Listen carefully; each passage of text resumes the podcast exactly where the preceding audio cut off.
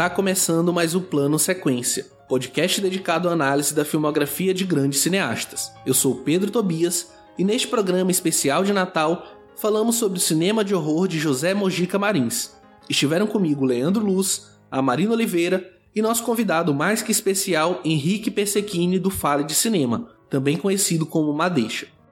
Lembrando que além do feed novo, temos um site novinho para hospedar nossos programas, críticas, vídeos e artigos. O link estará no post.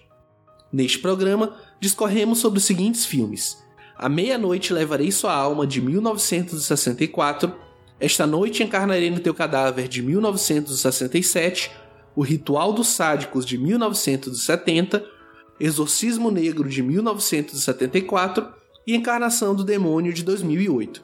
Lembrando aos nossos ouvintes que nossas análises são sempre feitas com spoilers. Portanto, fiquem atentos à minutagem de cada filme na descrição do programa. Sem mais demora, pegue seu fone de ouvido, prepare o café e comemore o Natal conosco, pois a partir de agora você está em um sanguinolento plano sequência. O que é a vida? É o princípio da morte. O que é a morte? É o fim da vida. O que é a existência? É a continuidade do sangue. O que é o sangue? É a razão da existência. Nascido na sexta-feira 13 de março de 1936, na Vila Anastácio, hoje Vila Mariana, na cidade de São Paulo, José Mojica Marins é o filho único de Antônio Marins e Carmen Mojica, descendentes de imigrantes espanhóis ligados ao circo e ao mundo do espetáculo. Seu pai era toureiro. E chegados ao Brasil no começo do século XX. Seu contato com o cinema começou aos três anos de idade, quando seu pai se tornou gerente de um cinema no Brás. Alguns anos depois, o pequeno José, apaixonado por filmes e desinteressado pelos estudos, começou a reunir amigos para fazer pequenas obras mudas em uma câmera 9,5mm que ganhara dos pais. Muitos de seus filmes artesanais, feitos nessa época, eram exibidos em cidades pequenas, cobrindo assim os custos de produção. Autodidata, montou uma escola de interpretação para amigos e vizinhos quando tinha 17 anos. Depois de vários filmes amadores, fundou com a ajuda de amigos a Companhia Cinematográfica Atlas. Especializado em terror escatológico, criou uma escola de atores em 1956, onde na década seguinte alugaria uma sinagoga abandonada no bairro do Braz, onde fazia experiências com atores amadores usando insetos para medir sua coragem. Nos anos 60, Mojica criou um personagem popular sem basear-se em nenhum mito do horror conhecido mundialmente. Zé do Caixão, seu personagem mais conhecido, foi criado por ele em 11 de outubro de 1963, após ser atormentado por um pesadelo, no qual um vulto o arrastava até seu próprio túmulo. Segundo o próprio José Mojica Marins, o nome Zé do Caixão veio de uma lenda de um ser que viveu há milhões de anos no planeta Terra, que se transformou em luz, e depois de anos, esta luz voltou à Terra. A primeira aparição do personagem foi no filme A Meia-Noite Levarei Sua Alma, de 1963, Desde então, ele apareceu em diversos filmes, ganhou popularidade e tem sido retratado em diversas outras mídias. Mojica teve seus títulos lançados na Europa e nos Estados Unidos, onde participou de mostras, festivais e recebeu inúmeros prêmios. No Brasil, Mojica não conseguiu o mesmo sucesso e reconhecimento. Existem poucos títulos de seus filmes disponíveis no mercado, o que tornou sua obra pouco conhecida. Sua participação na mídia se dá quase sempre de maneira cômica, fato que teve que abraçar por necessidades, sobretudo financeiras. Atualmente, tem um programa de entrevista chamado O Estranho Mundo de Zé do Caixão no Canal Brasil. Para debater comigo o cinema de terror de José Mojica Marins, estão aqui comigo Leandro Luiz. E aí, Leandro, tudo bem? Opa, tudo bem? Tenham todos uma péssima noite e vamos adentrar aí no submundo desse desse maluco total, José Mojica Marins. É isso aí.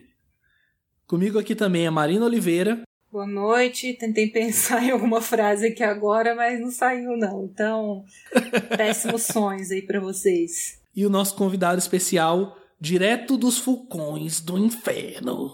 Madeja Pensaquinha. Ficou Meu péssima Deus. essa imitação. Gente, eu não tava esperando por isso, não. Não, nem eu, nem eu. Eu perdi um, o fôlego aqui. Boa noite, galera. Muito obrigado pelo convite. E vamos aí à, à praga do dia.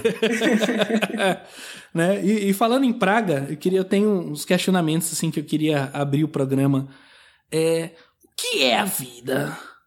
É o princípio da morte. Não, não, gente, tô brincando, não vou, não, não vai rolar não. Eu tentei, podia, mas podia não dublar, consigo. Pedro. Ah, Eu acho que você pode ser o Hoje novo não, dublador Pedro. do, do, do Além de ator, dublador também, ó, cheio de surpresa. Mas assim, como eu, eu falei na abertura, né, a nossa proposta aqui hoje é fala, claro, obviamente não tem como separar autor e obra, como os próprios filmes que a gente vai debater aqui deixam claros, mas a nossa proposta hoje é falar menos do José Mojica Marins e mais do Zé do Caixão, né? Nossa ideia é realmente abraçar a cinematografia dele no que tange o horror. E aí eu queria começar perguntando pro Leandro, né? Sempre Leandro começa, mas porque tem como objeto de estudo também esse cinema de horror é, brasileiro, para ele falar um pouco, né, de como o Mojica ele se situa dentro do cinema de horror brasileiro e como que os seus filmes se posicionam na historiografia do nosso cinema. Eita, pergunta complexa. Que demanda uma resposta, de repente, longa, mas vou tentar não me estender muito. É, Enfim, o, o, o Mojica, né? Ele, em primeiro lugar, também queria só ressaltar isso que o Pedro falou também, né, sobre a gente debater aqui sobre né, esse grande personagem que é o Zé, assim. E é óbvio que a gente vai falar muito do Mojica no que tange é, o que ele criou, né, e a forma como ele constrói todo esse universo, mas é isso, o recorte de filmes que a gente escolheu aqui é, para trabalhar esse mês é, foi justamente essa abordagem mais é, forte do Mojica dentro do universo de, de- do terror, que foi o que, enfim, acabou consagrando ele, né, e levando ele à fama. É, talvez até menos pelos filmes e mais pelo como ele se posicionou é, em termos de marketing, né, de publicidade é, na TV, em revistas, jornais, ao longo de, de toda a sua carreira, assim. Mas, é, mas já, já rogo aqui uma praga para todos vocês, assim, Praga! de- da gente da gente voltar a falar do Mojica, assim, isso é uma coisa que eu até conversei com os meninos e a gente se animou de fazer, que é fazer um segundo programa do Mojica falando sobre outros filmes dele que não é, abordagens é, dentro do universo do horror, né? Antes, né, mesmo dele fazer, de criar o universo do Zé do Caixão, o Mojica já era, é, enfim, um diretor no mercado que fazia filmes e é, começou ali fazendo filmes mais amadores e depois começou a ter, enfim, uma, uma, uma, uma produção mais ajeitadinha, né, do jeito dele, né? E aí ele começou a produzir alguns longas, né, alguns longas de, de, de bang bang, né, alguns longas de, é, de aventura, umas coisas assim. E acho que seria foda, assim, a gente poder falar também sobre esse outro cinema dele. Mas a proposta aqui é a gente falar do, do, do Zé do Caixão, do horror. A gente selecionou cinco filmes que a gente achou representativo, né? É, para o cinema do Mojica. São é, dois filmes da década de 60, dois filmes da década de 70 e um filme nessa retomada dele em 2008, né?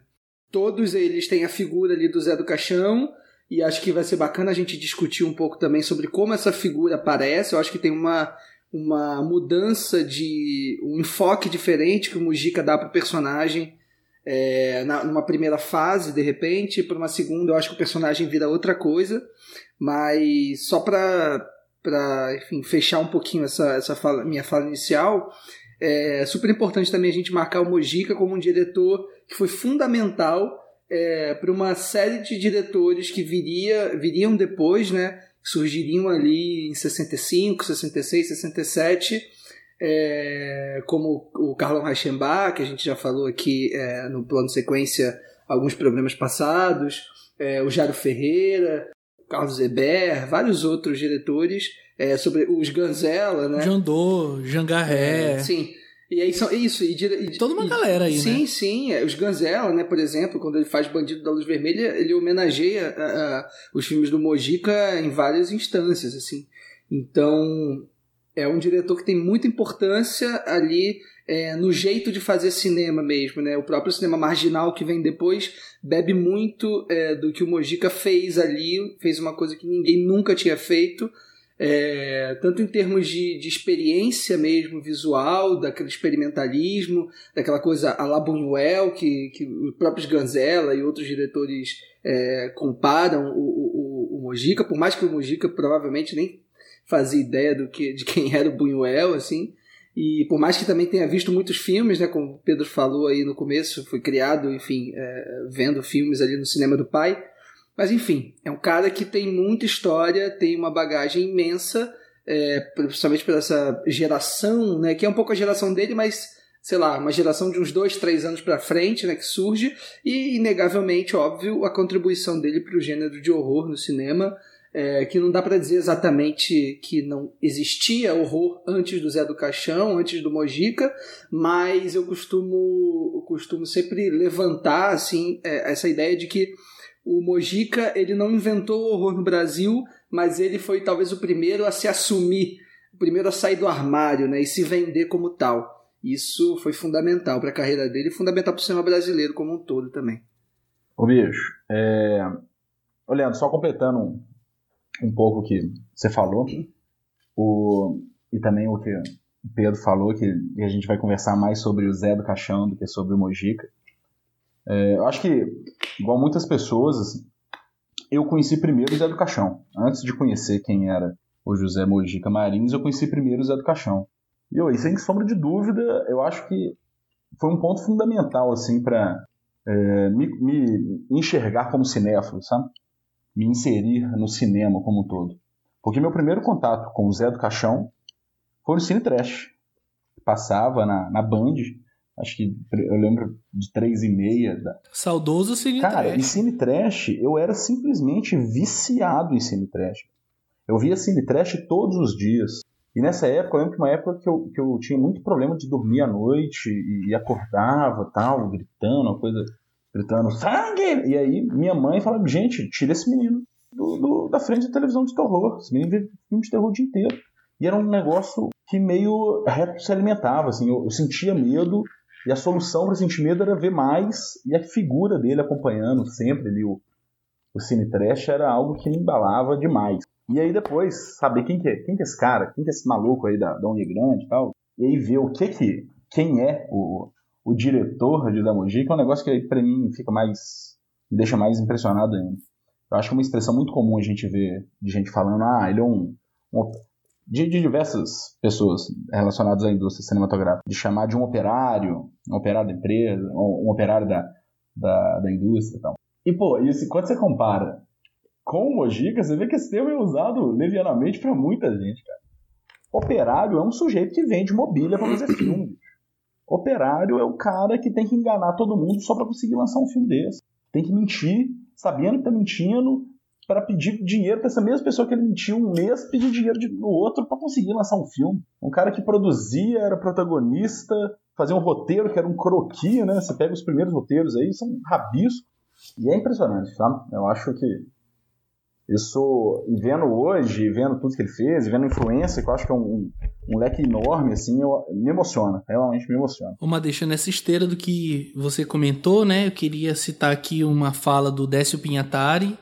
Essa fala está é, tá citada pela Laura Laguercio Canepa, né, na tese dela de doutorado, que se chama Medo de Quê? Uma história do horror nos filmes brasileiros, que é uma, uma obra que eu vou é, ao longo aqui da nossa gravação mencionar várias vezes, então queria fazer a primeira menção, falar certinho, a gente vai deixar linkado também no post.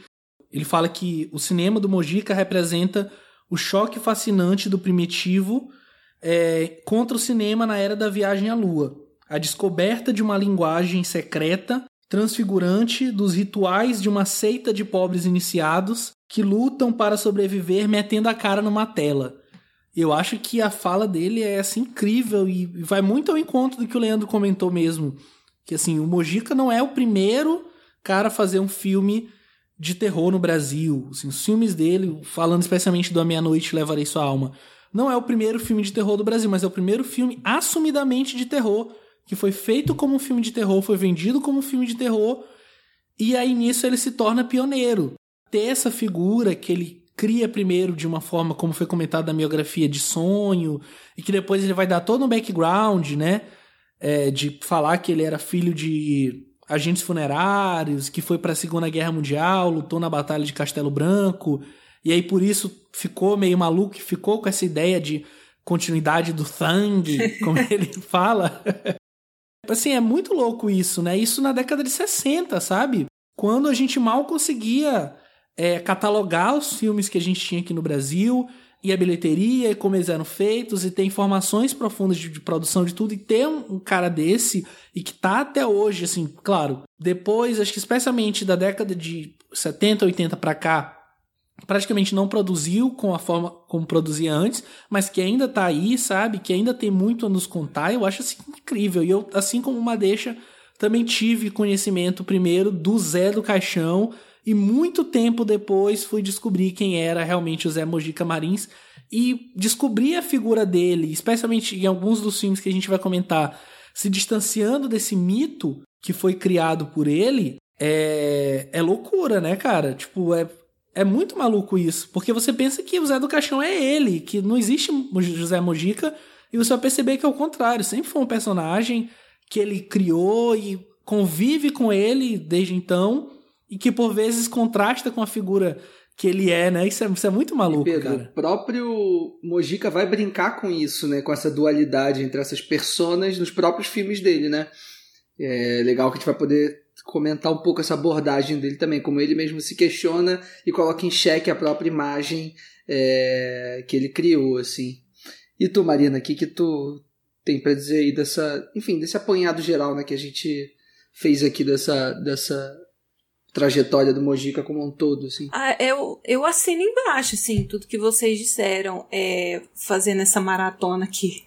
Mojica, é, eu, eu fiquei muito impressionada, assim, porque eu conheci o Zé do Caixão é, assistindo o programa de domingo à tarde, sabe? Ele fazendo presença no programa do Gugu, do Gugu sabe?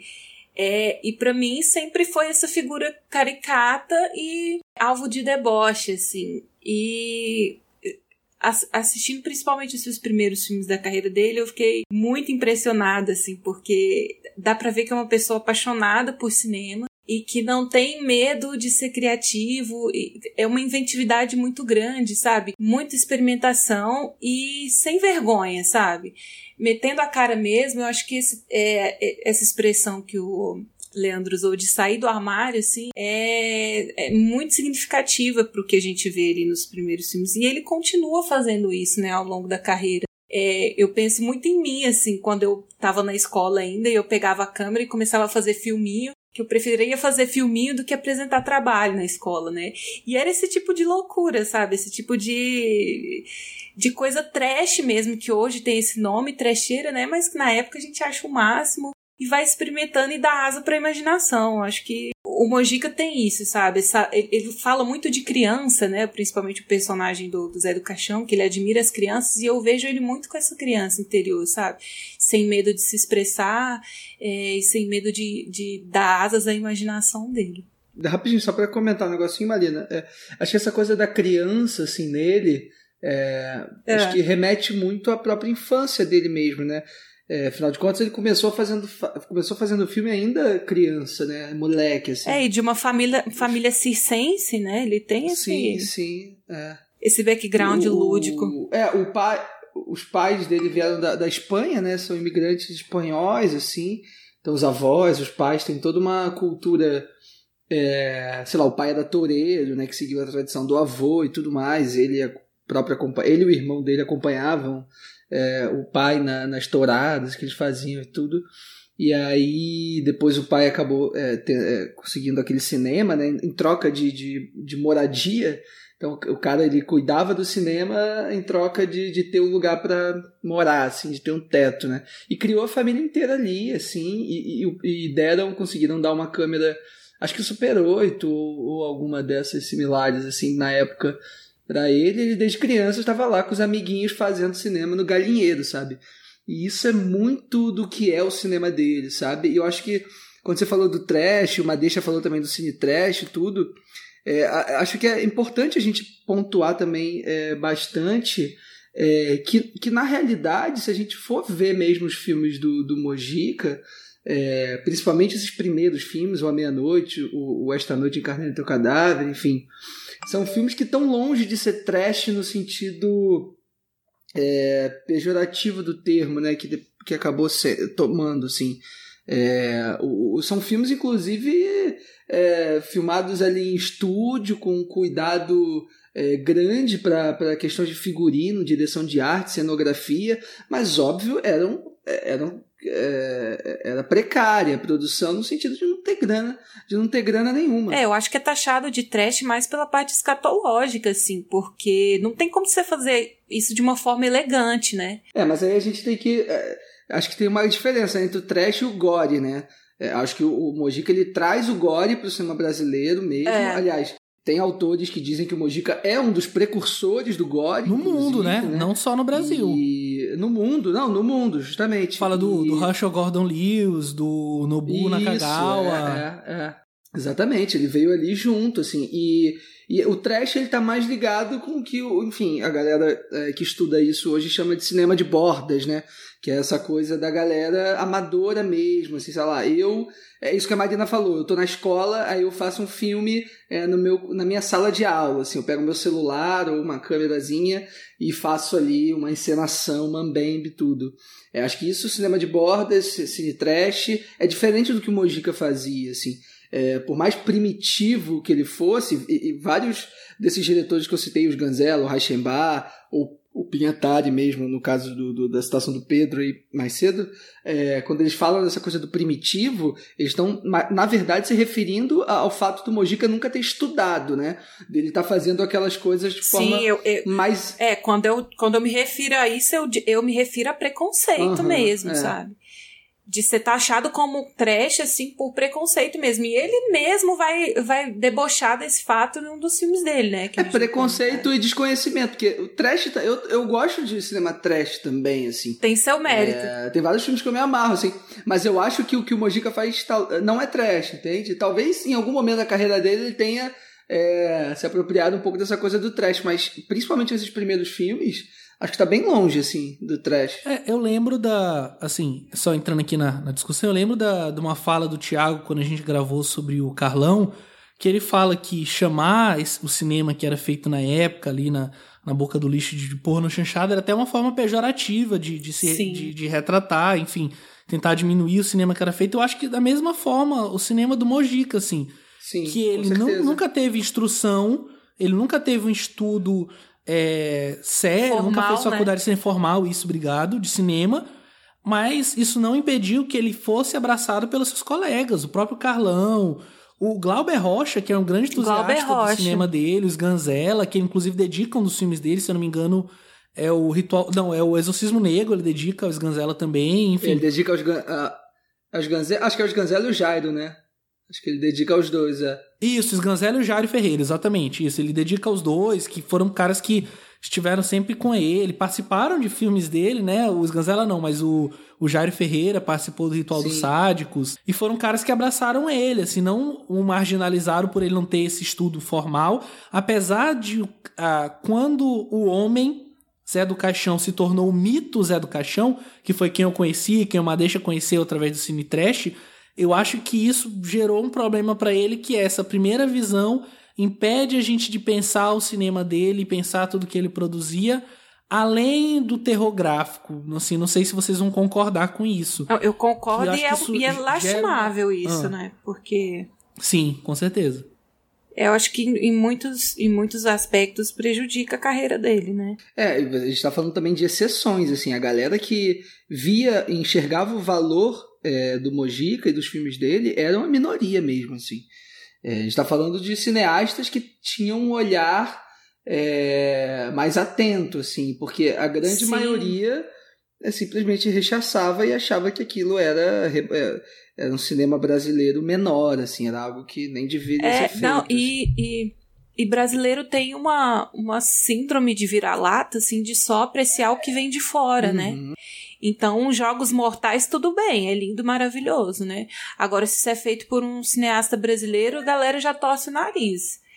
Eu acho que, nossa. Oh, mas só, só, só uma coisa, vocês não acham que essa questão deles ter sido é, ignorado e criticado no início? Eu acho que eu não, eu não vejo, sinceramente, eu não vejo outro caminho, velho, porque o cinema dele ali, pegando. Vamos começar com, com, com meia-noite. Vamos falar, pegar os, os anteriores, que eu acho que teve um bang bang e um drama, né? Que foi. Mas, começando com meia-noite, é um filme muito à frente do tempo em questão de, de linguagem mesmo. Assim, demais, assim, demais. Eu, não, eu acho que eu ficaria muito assustado tipo, se fosse um filme aplaudido. É, as temáticas, né? Assim? Não, a temática e o quão subversivo aquilo é, e o período uhum. que foi lançado, sabe? Olha, quem que estava falando o que, o que que esse cara falou naquele período no Brasil, velho? Ninguém, nada, nenhuma mídia. Eu acho que o Mojica ele tem uma coisa é, incrível, fantástica, que é que são essas contradições, né, ao longo de toda a carreira dele, assim, que é isso, por mais que a crítica tivesse caído pau em cima dele, ao mesmo tempo eram, eram, eram o, o A Meia-Noite e o Esta Noite Carnalito Cadáver, pelo menos, foram filmes muito vistos, né? É, eu tava sei onde eu estava lendo, assim, sobre. Acho que eu fui olhar na, naquele catálogo da, da Ancine mesmo, assim, é, pegando números da Embrafilme né, na época e da, da, das sessões, assim.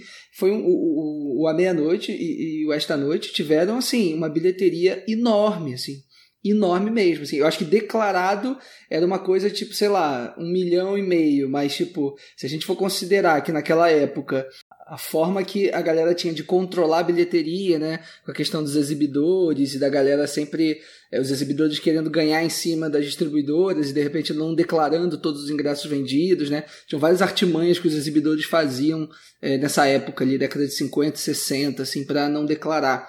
É, Estima-se que, o, que, o, que esses filmes foram vistos lá por 5 milhões de pessoas, sabe? Ficando ali no, no, no, nos top filmes brasileiros vistos daquela época, assim. Então, ao mesmo tempo que era um filme muito criticado e muito à frente do seu tempo, ele tinha um apelo popular muito grande, assim, muito grande. E isso é, é, acho que é o que é mais fascinante no, no, no Mojica. É, antes da gente partir para a pauta em si, eu tenho uma, uma pergunta. Na verdade, não é bem uma pergunta, é mais uma, uma divagação é que eu queria pra gente comentar um pouquinho sobre o personagem é, Zé do Caixão, porque eu acho que ele surge como um homem, né? Ele nunca é tratado, pelo menos quando ele surge ali no meia-noite, é, levarei sua alma ele não surge como uma divindade, como um demônio, como, enfim, ele surge como um homem mesmo e com suas falhas e um homem que bebe, que senta para jogar poker, sabe? Que tá inserido de uma certa forma numa comunidade ali, apesar de ter seus problemas. A gente vai comentar isso quando falar do filme, não quero me antecipar.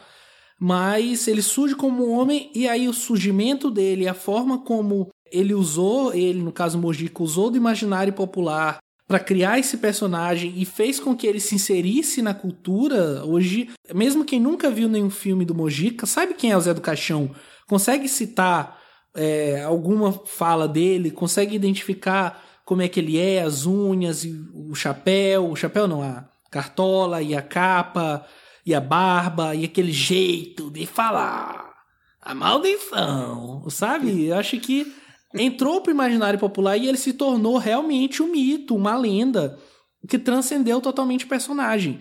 E aí nisso eu vou citar aqui é, dois trechos de um artigo do Marco Monteiro que chama Zé do Caixão, Demasiado Humano, que é um, um texto no qual ele tenta é, encontrar um pouquinho a relação desse personagem com a filosofia e com o pensamento, sobretudo de Nietzsche. E aí eu queria, de repente, a gente discorrer um pouco em cima e falar sobre como esse personagem se situa dentro é, dessas problematizações que ele faz aqui. E ele fala, falando sobre o, o Zé do Caixão, seus dilemas filosóficos e existenciais, muito mais que seus atos de sadismo, são o que definem a riqueza do personagem e ajudam a explicar seu apelo ambíguo. Zé do Caixão incorpora a recusa da verdade absoluta e assume a crítica da moral de formas muito próximas à de Nietzsche. E ele vai citar a semelhança com Nietzsche, porque para ele, e no caso tanto para o Zé do Caixão quanto para Nietzsche, só podem ser reputados verdadeiros aqueles pensamentos que elevam a condição do humano, que afirmam a vida e não a renegam em condições sobrenaturais. E aí, de repente, eu queria para a gente tentar debater um pouquinho em cima do personagem Zé do Caixão e o que ele representa, assim, dentro do cinema e fora dele, obviamente, o que, que ele é para vocês. Nossa, é uma pergunta muito boa, assim. É, quer dizer, não exatamente uma pergunta, mas uma reflexão, né? Eu acho que o, a figura do Zé do Caixão, assim, é, o que a gente. Seria muito fácil, talvez. É, seria muito fácil, talvez, a gente é, analisar a figura do, do personagem como, sei lá, como um, fascista, de repente, um, nazista que simplesmente quer é, acabar com a raça inferior, né? Isso muitos críticos acabaram fazendo também, assim. É, acho que seria muito fácil a gente ir por esse caminho, assim. E eu acho que o personagem, óbvio, ele não é, tá longe de ser um herói, tá longe de ser uma, uma pessoa bacana, legal, divertida. É, mas as questões que ele levanta, as questões filosóficas mesmo, e, e em relação à sociedade, é, ao meio e ao tempo que ele, em que ele vivia, acho que condiz muito com, com, uma, com uma noção que a gente tem, e isso e, e é engraçado, assim, porque nos discursos do Zé, isso está em praticamente todos os filmes em que o personagem aparece, assim, até mesmo nos filmes em que, ele, em que o personagem aparece de uma forma mais branda e mais camuflada, é, é, essa coisa que ele tem contra os costumes, né? E aí acho que isso vai até além da religião, assim. Óbvio, tem um apelo, é, uma questão de ateísmo ali muito grande, né? Em relação a ele, uma ausência completa de fé, e aí a gente. E isso é muito legal para marcar o personagem, porque ele acredita. Ele tanto, ele tanto não acredita em Deus, como ele também não acredita no demônio, ele não acredita em espíritos, ele não acredita em, em seres sobrenaturais. É... Ô, Leandro. Diga. E, e, o engraçado é que, tipo, sei lá, num filme mais é, pensadinho, filme mais assim, mais padrão de terror, seria um personagem que até seria ateu, mas ele seria confrontado pelas forças do mal, né? Pelo, pela Umbanda, pela Kimbanda, enfim, como é, por exemplo, o. Eu esqueci o nome do filme em português, é.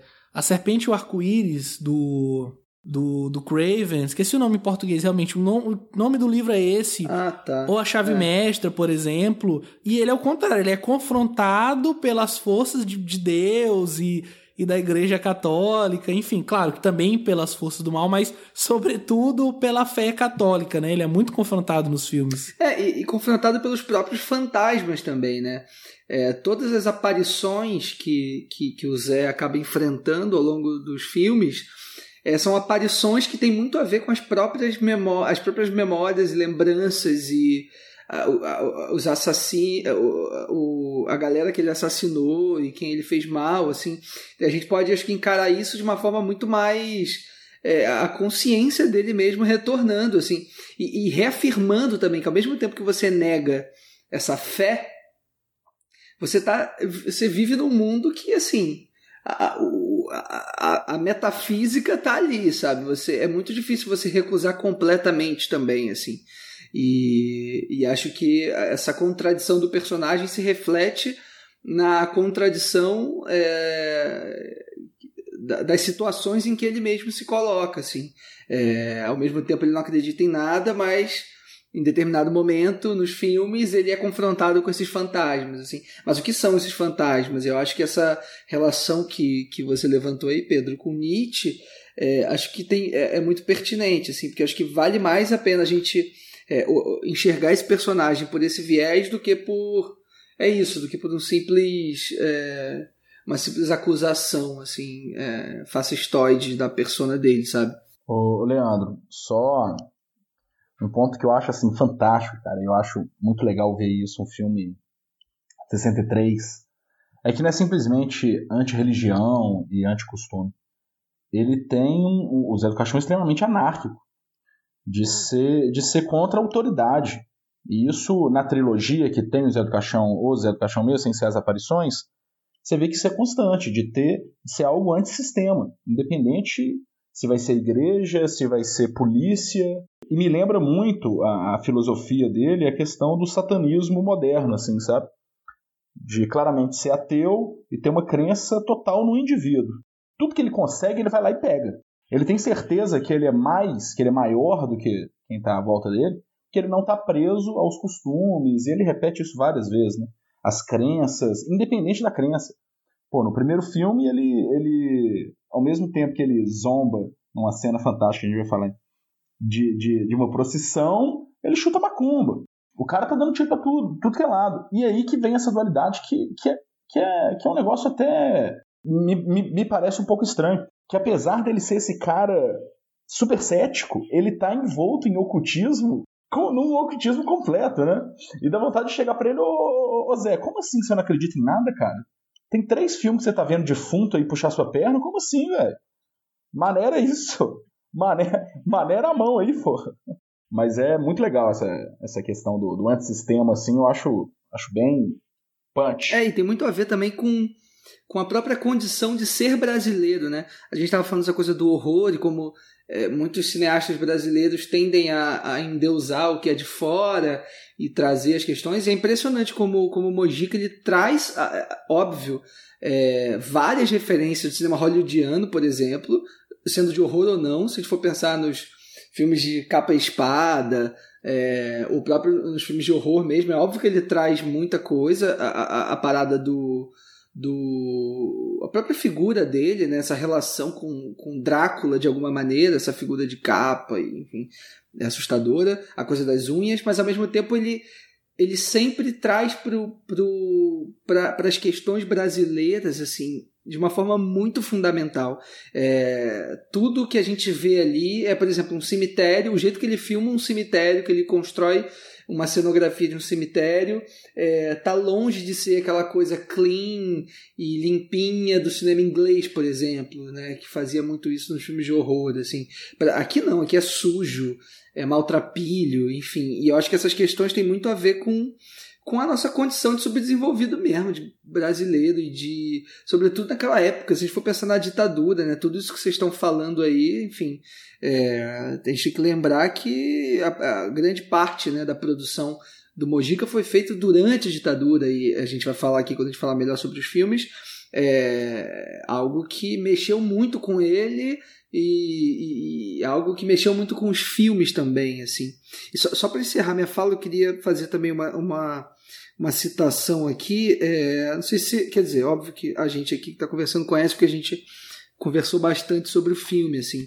Mas tem uma biografia é, sobre né, o Mojica, a biografia se chama Maldito, A Vida e o Cinema de José Mojica Marins, é, escrita pelo André Bacinski e o Ivan Finotti. É uma biografia, enfim, é, lançada há muito tempo já, é, ela ganhou uma nova edição né, agora. Inclusive, a gente está colocando aqui na, na descrição do, do podcast um link para vocês acessarem, um link para a Amazon, caso vocês queiram comprar, ali vocês têm descontos e tudo mais. É, acho uma biografia muito bacana, muito completa, passa por todos os momentos, assim, principais momentos do Mojica. Tem uma citação que é, no livro do, dos Ganzella, uma espécie de prefácio do livro, que é assim, obrigatória, assim, acho que para todo mundo que assiste cinema brasileiro e curte e quer saber um pouco mais, eu acho uma, um texto impressionante, assim. E aí, em relação a isso que vocês falaram, ele, ele fala uma coisa que é muito, muito foda, assim, que é, que é o seguinte, ele, em relação a isso que eu falei né, anteriormente, ele diz, afinal, Zé é nosso, é caboclo e reflete bem as oscilações do homem subdesenvolvido um ser recalcado por natureza e condição, Calígula tropical, culpado e cheio de fome e culpa, um sádico pré-histórico e inatural.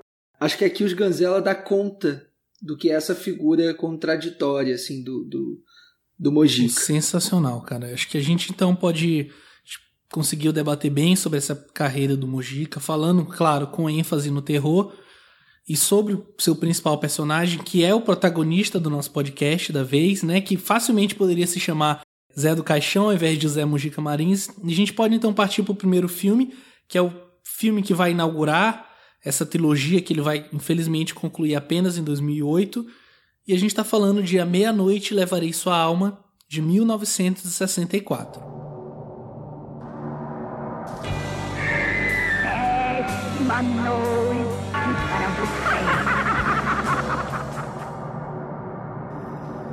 A praga da hora!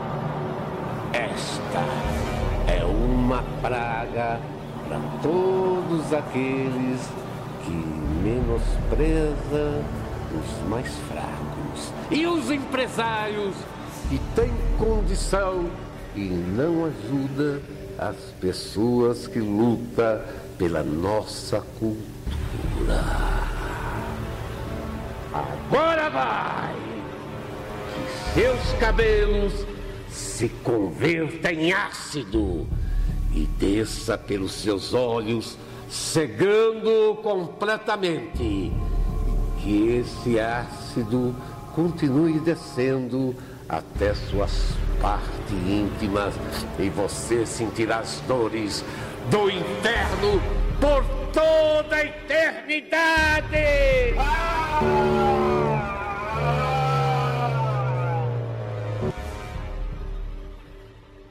O sádico e cruel coveiro José Felzanatas, conhecido como Zé do Caixão, pretende gerar um filho perfeito para dar continuidade ao seu sangue. No entanto, sua mulher não consegue engravidar e ele acaba violentando a mulher do seu melhor amigo. A moça, agredida pelo coveiro, se suicida com o intuito de regressar do mundo dos mortos e levar a alma de Zé para o inferno. E aí, antes de eu é, chamar vocês aqui para a gente começar nosso bate-papo sobre esse filme, eu queria evocar, claro, tentei ao máximo fazer uma, uma foi uma homenagem, não é uma imitação, uma homenagem não vou conseguir, então vou apenas ler aqui a frase que abre, né, o monólogo de abertura, que é uma coisa que vai ficar comum nos filmes dele, né, ele apresentar com monólogo. E aí eu queria jogar essas perguntas e esse meio que mote do personagem para vocês, para a gente começar a debater nesse filme. Ele abre o filme perguntando: O que é a vida? É o princípio da morte. E o que é a morte? É o fim da vida. O que é a existência? É a continuidade do sangue. E o que é o sangue? É a razão da existência. E aí, o que, que, vocês acham aqui desse primeiro filme, primeira aparição do Zé do Caixão e como que ele se é, como que ele se transmuta realmente em cena, enfim. O que, que vocês acham aqui desse filme? Para mim, esse filme é de cair o cu da bunda. Eu acho um filmaço, cara. Eu lembro a primeira vez que eu vi, eu era bem menino, e pro podcast foi a terceira vez que eu vi, assim. Cara, isso, é, é, o, que, o, que eu acho, que eu acho muito é, massa é que um filme que você vê que tem uma, um esforço gigante, você consegue perceber. É um filme que teve um esforço grande para ser feito. E ele tem uma carga de improviso que eu acho que fica bem nítido, assim. Só que eu acho legal demais, cara, a questão. Pô, a, a primeira fala do, do, do Zé do Caixão que eu me lembro no, nesse filme é, que depois do começa com o enterro, né, que já a gente já sabe que é que ele é um, um coveiro, tal. Aí fala, termina o enterro, e fala, não, esse enterro me deu até fome. E sai, e, tem um corte, e, e, e o corte sempre marcado com aquelas transições. De cortina, né? É, tal, de cortina, ou então passa. Ah, só, só um pequeno observação que eu acho muito legal, que são os créditos iniciais do filme. Não sei se vocês repararam, mas eu acho muito legal. São umas fontes muito bonitas e e aquilo foi, foi raspado nos filmes, né? Foi frame a frame, aquilo foi raspado tal. E para que, que, fica um, um, uma fonte meio. Ela não é estática, ela fica tem uma, uma variaçãozinha de cor, ela dá, dá, uma pulsada tal. Eu acho muito, muito fera aquilo, assim, já começa muito legal. E por última coisa só, nessa introdução, um negócio que é bem característico nos filmes dele, é uma, uma, uma criação de atmosfera do medo nos créditos. E nesse filme ele coloca várias cenas, cenas do próprio filme, cenas que não entraram no filme, um monte de, de carne e, e cruz e símbolos, só pra você, tipo assim, meu irmão, sente medo aí. Você não tá sacando o que você vai ver. E isso é bem, bem característico no filme dele, assim essa, essa introdução gráfica ao universo. É, eu acho que é para situar bastante, assim, naquele universo que ele tá construindo. E pra antecipar, né? Pra dar, tipo, você vê o fim do personagem sem nem saber quem é o personagem. É, é e, pensa no, e pensa isso nos anos 60, né? O impacto que isso tinha, assim. Eu acho que o, que o Madeixa falou é bem interessante, assim. A gente vê que é um filme que tem bastante improviso e tal. Ele comentou que eles gravaram tudo em três dias, assim bem filme de guerrilha mesmo, mas que já existe um, um cuidado com os detalhes e uma vontade de fazer algo é, caprichado assim desde o começo. Tanto que desse filme para o segundo, que ele já vai ter os, a, a, o estúdio melhorzinho para criar vários cenários diferentes e tal, tive um salto de qualidade muito grande, o que ele consegue realizar com essas possibilidades, um orçamento um pouco maior. Né? Eu acho que o que me agrada aqui é que, assim, apesar de você realmente perceber o que o Madeixa falou, a Marina também comentou, que é um filme feito na garra mesmo, com vontade de fazer, não deixa de ser um filme bem pensado, né? Mojica como realizador, ele parece muito certo das coisas que ele quer fazer e de como ele quer filmar e como ele quer conduzir o filme dele, sabe? Claro que ele ainda estava aprendendo, né? Esse é só, se eu não me engano, o terceiro filme dele, acho que o Madeixa comentou no comecinho. É, então ele ainda estava tentando descobrir seu modo de fazer cinema, mas ele parece muito consciente de como ele vai conduzir aquela história, de como ele vai filmar e especialmente como ele vai driblar a falta de recurso. E não só recurso financeiro, claro, sobretudo recurso financeiro, mas de tudo, assim, ele está trabalhando com atores iniciantes ou com não atores. É, ele tem uma equipe reduzida, tinha pouco tempo para filmar. Não é como hoje em dia que você compra um cartãozinho de memória e você pode filmar o dia inteiro sem nem parar a câmera, mesmo quando o diretor fala corta, sabe? Você tinha um filme, você tinha uma limitação física mesmo de quanto você poderia filmar. Então você tinha que estar muito ciente do que você queria fazer a partir do momento que você fala ação e até você falar corta. E aí nisso ele consegue concatenar vários fatores. E eu acho que, sobretudo, e isso vai se repetir nos outros filmes dele, é as sequências de sonho, de devaneio, as sequências meio surrealistas são incríveis, assim, quando ele mostra aquele inferno ou aquele purgatório, seja como você quiser enxergar.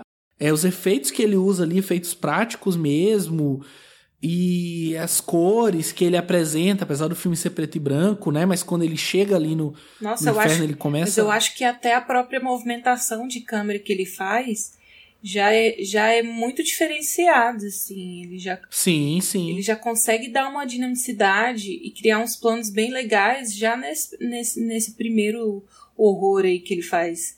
E desenvolve isso bastante para os próximos filmes. Pô, com certeza. E eu gosto do que eu comentei no começo, como ele cria o, o, o Zé do Caixão como um homem, assim.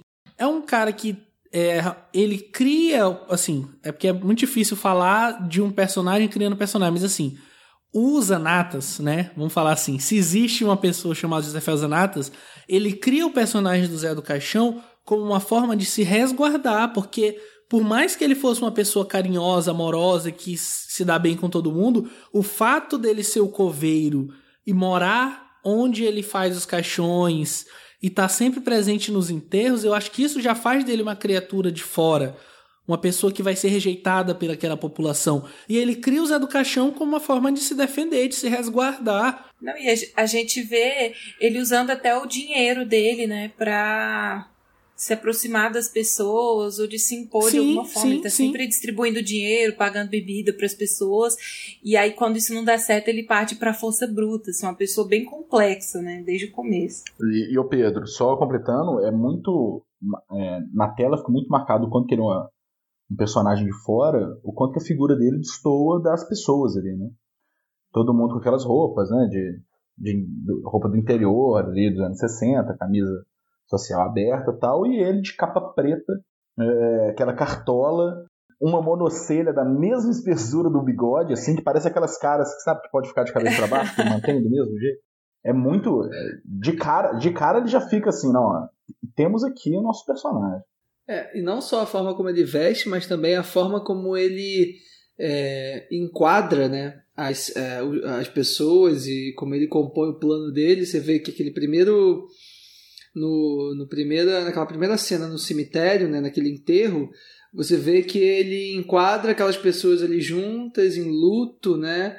É, chorando, enfim, rezando, e logo depois ele faz um plano dele sozinho, olhando impassível aquela cena. Então, desde ali ele já vai construindo o personagem, né? Ele constrói tanto das formas mais é, mais tradicionais e evidentes né, no, no, figurino, na forma que ele tem de falar, de se comportar, mas também na própria decupagem da cena, né, na própria forma como ele é, cria a, a, aquela encenação ali dos personagens, ele, ele demonstra isso claramente também, né, que aquele é um personagem que está à margem daquela sociedade, que está que é diferente, é o outro.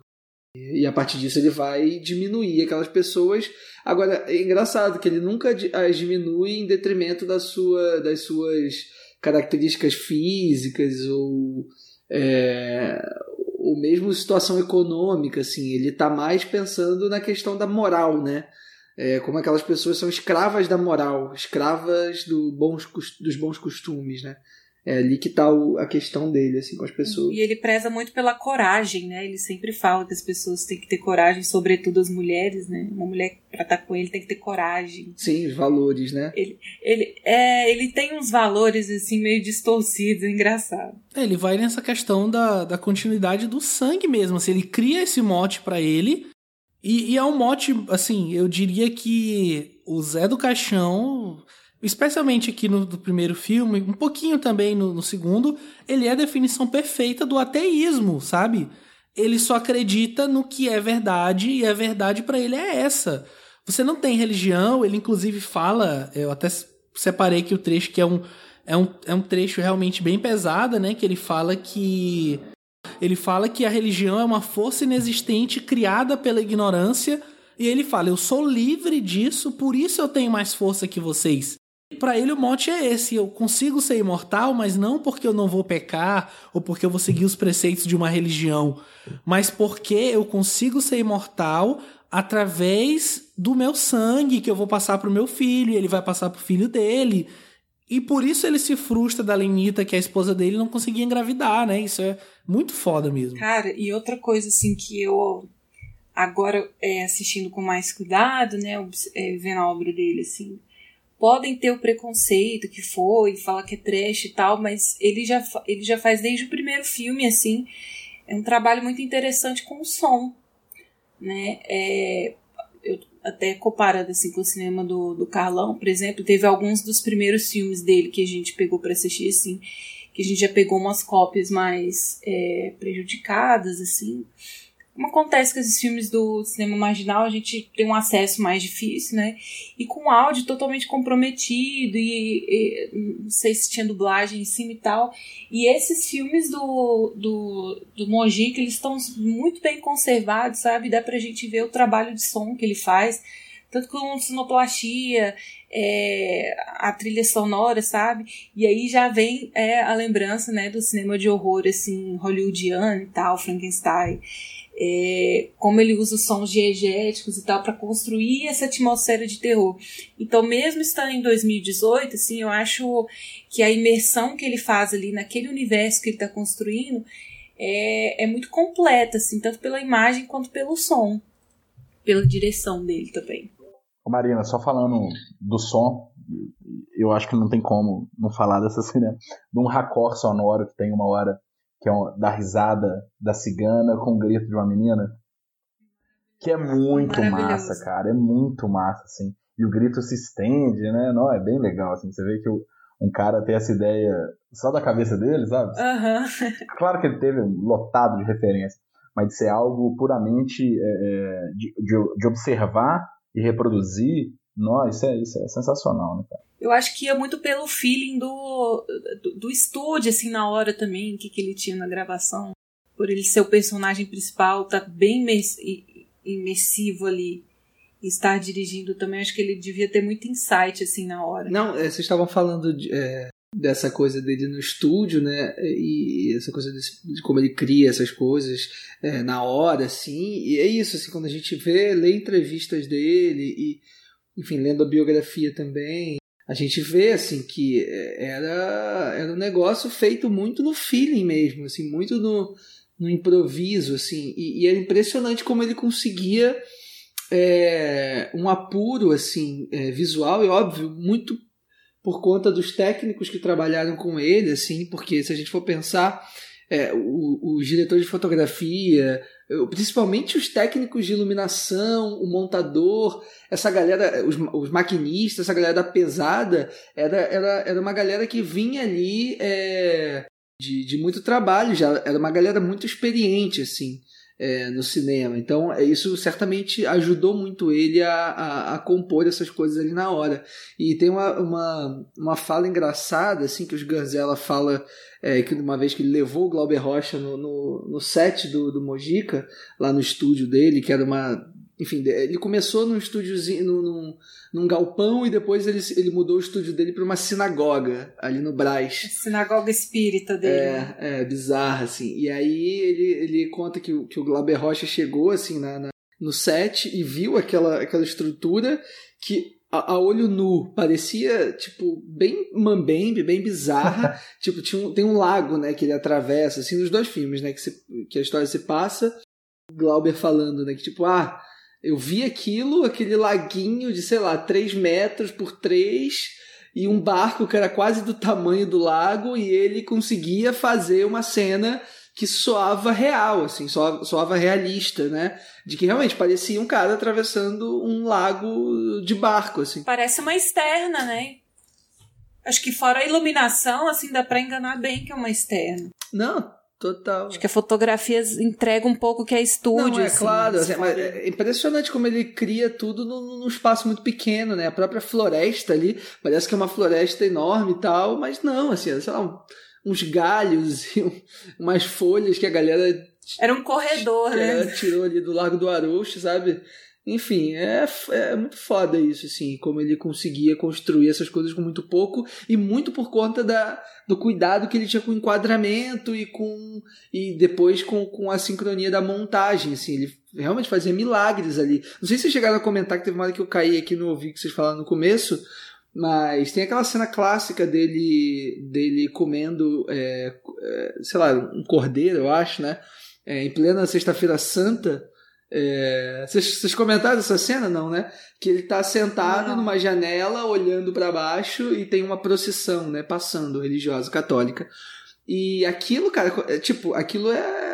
A galera comparou com Orson Welles na época, assim. O próprio Ganzella fala isso, né? A profundidade de campo que ele consegue ali. E era um troço que você, depois lendo os relatos, assim, do, da gravação no set, era bizarro, assim. Ele ficava meio enganando que estava sentado e aí tinha aquela janela, na verdade, não era uma janela, era só uma estrutura que eles montaram, pequenininha, que no enquadramento fazia com que com que ele com que, parece, com que parecesse que ele estava realmente dentro de casa e filmando o exterior na rua. Mas não, era tudo em estúdio. É, e isso é, é, impressionante, assim, como ele conseguia isso, sabe? Demais, bicho. É, tem uma cena parecida que ele vai fazer no, no segundo filme, mas que eu vou comentar lá, mas só aproveitando o gancho da anedota que você contou do Glauber, né? É, ainda no, na tese da Laura, ela cita uma hora o Carlão, né? O Carlos Eichenbach falando do, do Mojica, e aí o Carlão fala, né? Que o cinema dele, né? Que ele, aliás, que Mojica é um cineasta do homem brasileiro, né? Que ele é, ele é submisso, subserviente, enfim, que ele consegue captar bem a essência do que é mesmo é, o, o homem médio brasileiro, se é que existe isso, e aí ele conta, isso o Carlão falando, ele conta uma anedota. Ele fala que quando tava tendo a exibição do Esta Noite Levarei Sua Alma no Rio, que uma das sessões o Glauber entrou na sala de cinema assim, meio transtornado, assim, abriu a cortina e gritou assim: Esse homem esse homem é um gênio. E saiu assim. Essa história é boa. De tão apaixonado jogou que... a bomba e saiu. De tão apaixonado que ele tava pelo filme. Essa história assim. é muito boa, né? A galera lá fora, não, tem um louco gritando lá dentro do cinema. O que, que é isso, assim? Quando foi ver o Glauber Rocha, né? Tipo, é, é, é, muito bom, né? Essa, essa catarse que o cinema dele consegue trazer, assim, nessas sequências de. Tem umas sequências de, de, de, de luta física mesmo, corporal, assim, que é. Que é, que, é, que é de uma coreografia, assim, principalmente com a coisa da montagem ali, que faz com que tudo case assim, perfeitamente. Assim, e, e é, eu não sei, assim, como ele conseguia isso, como ele fazia. Acho que é de muito ver filme, né? Acho que de tanto ver filme parece que aquilo entrou mesmo na cabeça dele e a forma como ele fazia acabava sendo é, sendo muito espontâneo, né? E, e tá aí, de repente é por isso que, que a, quando a galera vai se referir ao Mojica, é, fala muito sobre essa coisa do, do primitivismo, né, da, da, da, direção dele, assim. Acho que mais nesse sentido, assim, das coisas estarem tão entranhadas na cabeça dele que ele não, não, não tinha nenhuma forma diferente de fazer, né. Essa, soava, soava, parecia natural para ele fazer esse tipo de coisa. É, quando você tem bastante referência, né, você é a questão do inconsciente coletivo, né? Você acaba trabalhando com aquilo que você tem. Você não, você só dá aquilo que você tem, né? E mesmo que de forma inconsciente, assim, mas é muito bacana é, o que ele consegue realizar. E ele tem muita referência, ele tem muita referência de cinema, né? Por causa que ele praticamente morou no cinema, mas ele tem muita referência de quadrinhos. Né? De quadrinhos dos anos 40, sabe? Total, com certeza. Então, e, e, muita, e muita coisa de quadrinho nacional tal.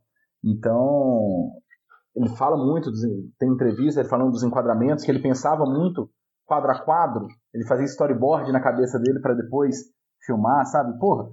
E, e, aí você vê que o cara fazia tudo, velho, que, que todo mundo faz, só que instintivamente, só que agindo só por feeling, isso é demais. Eu só queria comentar duas coisas estilísticas desse filme que eu acho muito legal. Primeiro, é, é, já foi até comentado, que é a questão de como que ele usa bem é, luz e sombra. Tem uns dois planos que, que ele fica só a cabeça do Mojica meio flutuante, assim, num, num fundo preto, que dá um, uma aparência muito fantasmagórica, é bem legal. É um negócio que eu acho do caralho. E o plano sequência que tem no filme, eu acredito, eu, eu, nunca li a respeito de, de, especificamente desse plano sequência, que é quando ele tem um surto, né? Ele tem um surto ali, vai pirando e tal. Que não sei se o plano sequência é um plano longo aí, no, no, no final das contas, mas eu realmente acredito que não teve corte para não gastar filme. Você pega, bicho, você pega a relação de, de o que, que ele gravou e o que, que foi pro filme, é, é ridículo, é tipo 1.25 para 1. O cara não, não, não deu ponto C9, é cada, cada enxadada saiu uma minhoca ali. E eu acredito de verdade que esse, que esse plano sequência fala, ó, não para de gravar não, e vai seguindo e tal. E ele vai subindo, né? É um, um, um, cenário meio complexo, assim, ele sobe, depois ele desce e tal. É, é bem massa. Acho bem massa. É aquela máxima, né? A falta de recurso, ela aguça a criatividade aí, né? Sim. Você se vira nos 30 mesmo. Acho que a gente pode então partir para o próximo filme da pauta, né? Que começa literalmente ao final desse que a gente está comentando que é o filme que ele vai lançar em 1967, Esta Noite Encarnarei no Teu Cadáver. Ah, um último favorzinho. Se passares pelo céu, manda lembranças aos anjos. Mas, se teu fim for o inferno,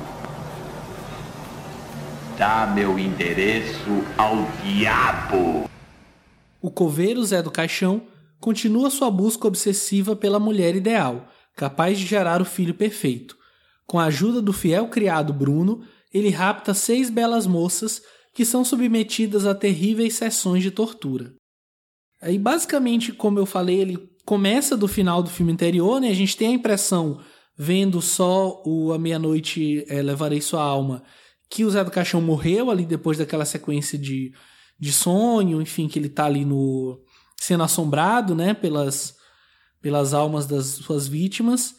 E não, né, ele estava vivo, é mostrado uma cena do final, e aí ele é inocentado pelos crimes que supostamente ele tinha cometido e tinha mesmo, e continua sua cena, dessa vez ajudado por um criado, que inclusive o ator foi quem interpretou o o amigo dele no primeiro filme, se eu não estou enganado, né? O, é o Antônio. E aí ele continua a sua saga, dessa vez numa. numa. como é que eu posso dizer? Ele tem uma, um ponto de partida muito maior, né? Porque se no primeiro ele tinha uma escolhida, aqui ele tem várias, inclusive tem cenas onde ele testa elas, né? Como ele tinha feito no primeiro filme.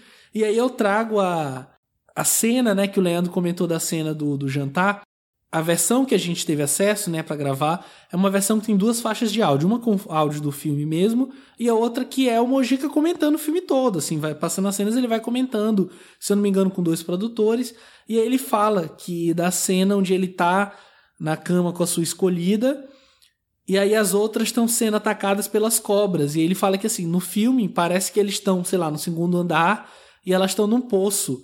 Mas ele falou que, na verdade, o poço era paralelo à cama. Assim, ele estava do lado e ele conseguia, através de uma trucagem, fazer o esquema para parecer como se o poço tivesse abaixo, eles estivessem tendo acesso ali da cama, enfim. Ele explica um pouquinho do, do, processo de fazer isso, que eu achei também uma coisa bem legal, assim, para um filme de final da década de 60, sem recurso nenhum, pouco mais de grana que o primeiro, mas ainda assim sem ter tanto recurso assim. Mas assim, o que, que, vocês acham desse segundo filme aqui do Zé do Caixão? É que ele já ele amplia, né, um pouco o universo que ele criou no filme anterior e acho que é legal a gente perceber também como ele já tinha um tino comercial, né, muito forte. É, para além de ter sido né, esse cara que, que colocou o horror ele em evidência no Brasil naquela época, ele também trouxe essa coisa das sequências, né, e de você fazer é, de você trazer um personagem ali para ser o fio condutor é, de outros filmes e que poderiam ter um apelo comercial tão grande quanto. E é foda porque ele consegue é, é, mudar isso logo na primeira cena, né? Que ele repete basicamente, ele reaproveita né, os planos do filme anterior para construir as primeira, a primeira cena do, do Esta Noite. É, são as mesmas imagens, os mesmos planos, só que com é, com uma narração, né, um voice-over é, no fundo, que dá um outro sentido para a cena, né? Se na cena, se no filme anterior a gente é, tudo ali dava a entender de que o personagem tinha morrido, aqui com essa narração é, colocada ali em cima a gente é, tá vendo que ele sobreviveu e tem as pessoas ali acudindo ele, levando ele para o hospital. Depois tem o julgamento e tudo, que ele acaba sendo absolvido, né, por não ter provas suficientes contra ele. É, é muito louco como ele como ele mesmo inverte as coisas assim de um filme para outro de uma forma muito espontânea e que funciona, né? A gente não duvida em nenhum momento, é coisa da sugestão, né? Aquelas imagens elas servem a, a duas coisas. Assim, no filme anterior serviam para mostrar que ele morreu e nesse filme agora simplesmente servem para mostrar que ele sobreviveu, assim. E é foda como ele manipula a imagem, né? É, e eu, aqui a gente já tem a questão do erotismo mais aflorado, assim, né? Se já no primeiro tinha umas cenas de sexo e tal, escandalosas, quem viu esse filme, esse segundo filme aí na década de 60, ficou escandalizadíssimo, né? Ele vai fundo mesmo nessas fantasias aí, faz planos belíssimos, como a cena das aranhas e depois das cobras e tal. E é isso, assim, é interessante, como o Leandro falou, como ele consegue é, reutilizar a imagem e inserir uma informação nova a partir disso e daí puxar o gancho para uma, uma continuação, né? E, é esse imaginário que fica assim pra gente, que é, o Zé do Caixão, ele tem esse caráter episódico, sabe? Ele pode morrer numa história e voltar em outro filme com como se fosse um capítulo diferente, assim, não necessariamente anterior ou, ou depois do que aconteceu, sabe? Ele pode estar é, tá revivendo aí, apesar de não acreditar nisso, né? E também, outra coisa que até ouvi nas entrevistas, assim, que chama muita atenção nesse filme, é o, a direção de atores, né? O trabalho que ele faz com as meninas aí que não são atrizes e que ele vai usar, utilizar até essa própria escola de de atuação que ele tem, né, nesse estúdio dele, para preparar as atrizes, porque ele tinha o, o, roteiro, a história toda muito bem bolada na cabeça dele, né, e ele sabia que ele precisava escolher sete mulheres belíssimas e que fossem belezas, assim, atemporais, não belezas datadas da, da época que eles estavam vivendo e tal, e é um feito, assim, muito impressionante mesmo, porque é, são, são meninas que não eram atrizes, que são colocadas em cenas é, complicadíssimas, né? Atuando ali com bicho, coisas imprevisíveis e tal. Um roteiro muito doido. Eu tenho a impressão de que os atores iam fazer as cenas, não tinham muita noção, assim, de onde que ia, ia dar essa história. E a gente consegue uma veracidade muito grande nas, nas cenas do horror, assim, com, a, com essas atrizes, né? E isso ele, ele é uma proeza que ele tem desde esse primeiro filme anterior, né? Que é não, não necessariamente trabalhar com grandes atores, mas fazer funcionar. Você conta dessa história do, do, dos atrizes e como ele escolhe, ele fala nessa, nessa faixa de áudio do que é nesse filme, né? Que ele tinha escolhido já cinco atrizes, ele tinha explicado que ia ter umas cenas, que ia ter é, umas aranhas e tal. Não, topamos e tal. E aí, quando chegou na hora, eles colocaram para filmar, assim, não foi teste nem nada. Colocaram para filmar, ligaram a câmera, ação e aí, quando botaram as aranhas lá, elas ficaram desesperadas. Não, vamos embora, vamos sair daqui. Não, não ficaram desesperadas, ficaram bravas é, com ele, né? E aí foram embora. Porque não era.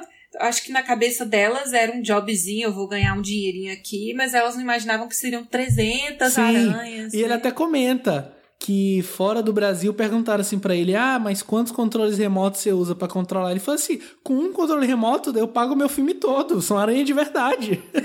Exatamente. É só. E assim, é, tanto é que é uma cena bem extensa, assim, porque ele filmou bastante para conseguir assim, enquadramentos chave, assim, como a cena da aranha saindo do decote, assim, que são cenas belíssimas de horror, né? E muito difíceis, porque você não dirige aranha, né? E aí ele tentou usar o máximo que ele pôde das, das cenas das aranhas. Então, uma cena extensa, assim, mas esteticamente muito impressionante, né? Muito bonita, assim. Um cara nos anos 60 é, se entregando a uma loucura dessas é é chocante, assim. Como o Madeixa já comentou, assim, às vezes ele é muito à frente do seu tempo, né? Essas ideias loucas que ele tem. Oh, só um comentário da cena das aranhas, que ó, é um negócio que me dá uma dó danada, e também foi nessa versão que o Pedro falou, que ele comenta, que eles arrumaram um criador de aranha para né, pra alugar as aranhas. E parece ser um cara super apaixonado, com a, tinha toda, cada aranha tinha nome, então. E o Mojica fala que ele usou mais de 300 aranhas e ele estima que mais de 100 morreram. Então, então aquela, Esmagadas. esmagada, né? é. Você você tinha um susto ali e o. Ai! Já ia umas três. Ai, que dó. E, É, e diz que as Não, atrizes dó acabaram é, criando a- a fe- uma afeição ali pelos, pelas aranhas, né? Cada uma ganhou É, uma é. aranha no tem, final. tem, tem um comentário. Um comentário muito legal do Mojica falando que no início estava todo mundo morrendo de medo. E que no final, entre cada corte, elas mesmas já iam catando as aranhas pegava com a mão, ia colocando nos baldezinhos, e, o, e o criador já vinha chamando pelo nome, Rutinha, Zezinha, não sei o quê. Então, o negócio era imersivo ao ponto. E, e- e isso é, é questionável, né? Porque é imer- é uma, ele exigiu uma imersão a ponto de ser abusivo. E principalmente com atrizes. É, porque eu tenho certeza que no contrato ali, se é que teve contrato, né? Assim, modo de falar. Ó, tô te contratando aqui pra ser atriz nesse filme, você vai ter que fazer uma cena X. Eu tenho certeza que ele não dizia que ia pôr uma aranha no peito da mulher e mais 300 subindo pela cama, sabe? Porque eles não tinham noção, assim. E é meio que rolava na época mesmo, né? É, e, e- e tem uma história também que, é, para além das aranhas, tem aquela cena famosa também com as cobras, né? Quando ele coloca a- a- as meninas todas naquele, naquela espécie de porão ali embaixo do quarto dele e tal. É, e tem um momento que eu acho, assim, talvez seja um dos momentos mais impressionantes do filme. Assim, acho que esse, e óbvio, depois a gente vai comentar da descida dele ao inferno e tudo. É, que é quando aquela personagem, que é a Jandira, que é interpretada pela Tânia Mendonça, que é aquela mulher que roga a praga para ele, né, que dá título ao filme, né? Esta noite vou encarnar no teu cadáver, do Zé do Caixão, não sei o quê. Que ela, naquele momento, é, é, exigia uma, uma, um preparo da atriz muito grande. Assim, eu acho que a, que a Tânia Mendonça tá muito bem ali, porque ela consegue ter uma cobra gigante enrolada no pescoço dela, Enforcando, né? enforcando, enforcando de verdade. É, parece que quando o take acabou, a, a, galera- o criador da- das cobras teve que ir lá tirar mesmo a cobra do pescoço dela, porque estava a ponto dela ficar já sem respirar. É, e ela vai ali de um jeito, e é isso, assim. É uma atuação que ao mesmo que tem um quê de verdade também ali, que imagino que todas deviam estar ali completamente apavoradas já.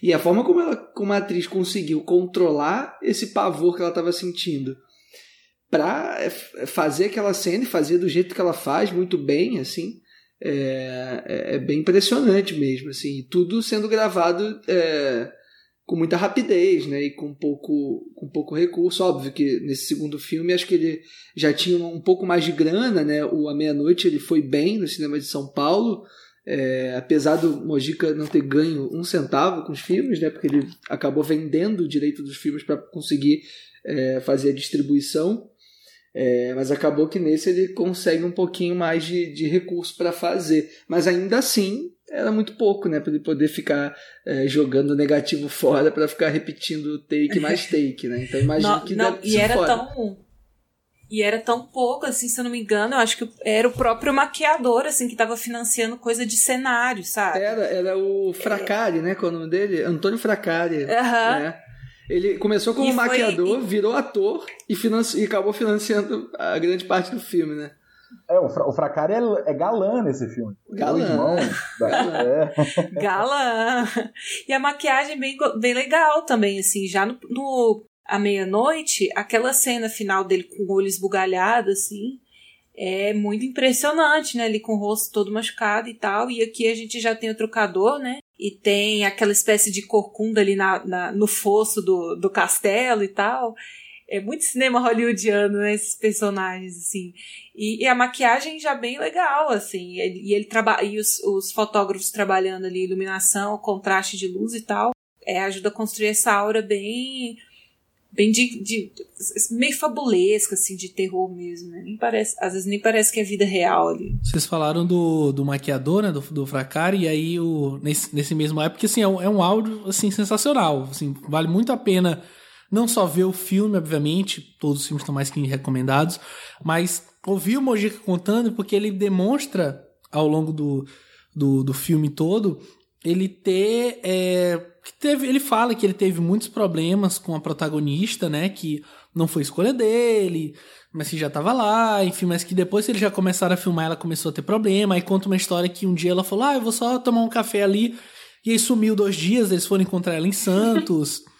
e aí que no frigir dos ovos, o Fracari teve que ficar noivo dela.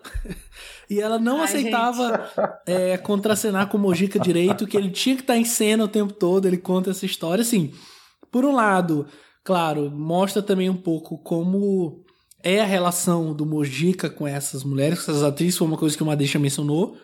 E por outro também menciona essas dificuldades, assim, essa, questão do imaginário popular que circunda todo esse período, assim, onde a gente não tem tantas informações. Não é como hoje em dia, onde, sei lá, você sendo crítico de cinema, você recebe um PDF lindo, maravilhoso, é, com production notes dos filmes, onde o próprio diretor comenta como foi, sabe? Você tem um milhão de fotos. Você recebe o storyboard pra você ver o que, que o, Isso, o diretor exatamente. pensou. Nessa época, assim, tem essas lendas, essas histórias que, que perpassam, né, pela.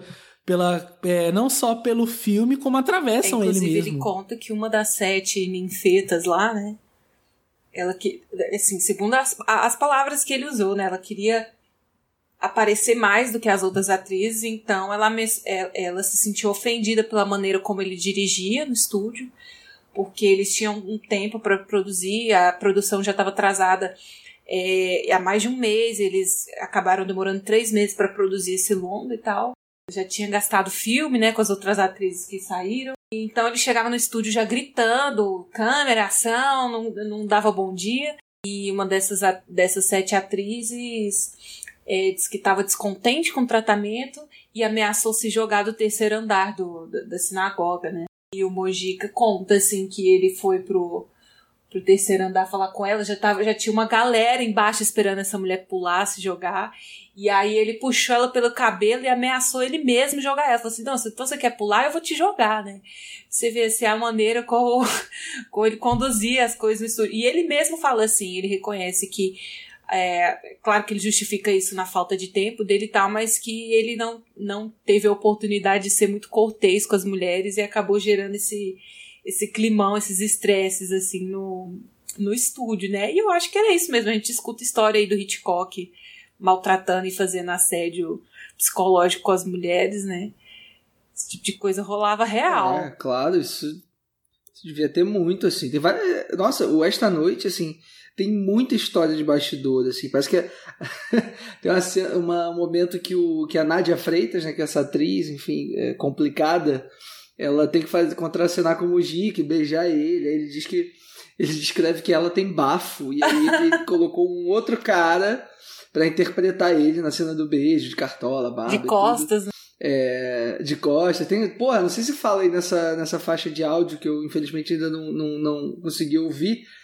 Mas, nossa, a galera conta que. Não, diretamente da estavam quarta devendo- série, né? Isso, assim. Um fazendo entreguinha Não, com tipo, o outro. Não, muita história, porque a galera conta que, o, que o, a galera da. da que, que eles alugaram né, os equipamentos de câmera, de luz, sei lá, eles não pagaram a galera e o cara foi lá na, na sinagoga, no estúdio, bater ali na porta, tirando satisfação, e parece que rolou tiro, tá ligado? Tipo, tiro ali na, na porta da parada, assim. Então imagina a tensão que não era, assim, viver aquele set. É, nessa época Nessa época o Brasil não tinha, sei lá, sindicato dos roteiristas, dos atores e tal. Ele pegou uma, uma das meninas, ele pegou na frente de uma fábrica, sabe? A menina tava saindo do turno. Ele, ah, quer ser atriz, é bonita, vem cá, vamos ser atriz e tal. Então não tinha nada que resguardasse, né, esses percalços aí na, na, produção. Agora, essa é, uma que, essa é uma questão que acho que perpassa a filmografia toda do Mojica e, e é sempre é bacana a gente levantar para tentar entender um pouco como é esse processo dele, assim, que justamente essa, esse tratamento dele com as mulheres, assim, porque uh, lendo a biografia, né, a história de vida do, do Mojica, a gente vê que assim era um cara bronco mesmo, assim, né, muito fruto de sua época, é, muito machista, né, ele teve algumas mulheres, né, ele inclusive abandonou algumas delas com filhos, né? Filhos dele mesmo, enfim, que ele deixou as meninas, sei lá, arrumava uma amante e largava a mulher, enfim, não queria nem saber. Então era um cara muito problemático mesmo na sua vida pessoal e que nos filmes é, é engraçado porque ele traz essa coisa, é, óbvio, muito machista da parte do personagem José do Caixão, óbvio, mas não só do personagem dele, os outros personagens também, principalmente, mas é uma todos... crítica, né? Óbvio, é, é, é não, sim, claro. É. E óbvio que são todos vilões ali nessa história e, e o próprio o Zé do Caixão ele sofre as consequências, né, pelo que ele acaba pregando, assim. É... Mas é louco, né? Como na vida pessoal ele tinha isso, e ao mesmo tempo no filme ele coloca essas questões de uma forma, de, com um posicionamento evidentemente crítico, Exatamente. É... E ao mesmo tempo, na vida pessoal, ele estava cometendo atrocidades também. Então, assim, é muito louco, né? Ele próprio descreve o Zé do Caixão como um personagem entregue ao machismo. Né? Ele usa essa palavra. Ele, é, ele usa essa palavra para descrever o personagem dele, né? Mas é, é aquilo, faça o que eu digo, mas não, não faça o que eu, eu faço. é um pouco isso. Mas aí, aí tem, acho, tem, tem uma. Tem, existe uma grande diferença da, da ficção e da realidade. Primeira coisa, Polanski mandou um beijo. É. E segundo, é, é, é que nos filmes ele é punido esse, esse comportamento dele no, nos três filmes, assim, é, é, ele é punido nos três, mas ele continua fazendo, né? Ele continua né? fazendo, né? Foda-se que eu tô sendo punido. Mas ele é punido, né? É porque é, é, é isso, é o um personagem que é, é, é muito fiel às próprias convicções, né? E aí, não sei se ainda dá tempo da gente discorrer sobre isso, assim, mas na última cena do filme, é, a gente vê meio que um contrassenso, assim, mas um contrassenso é, provocado pela censura, é, em que o personagem do Zé do Caixão ele acaba ali naquele final, quando ele é, enfim, afogado ali no pântano, é, que ele meio que acaba aceitando a Deus, né, de alguma maneira, assim.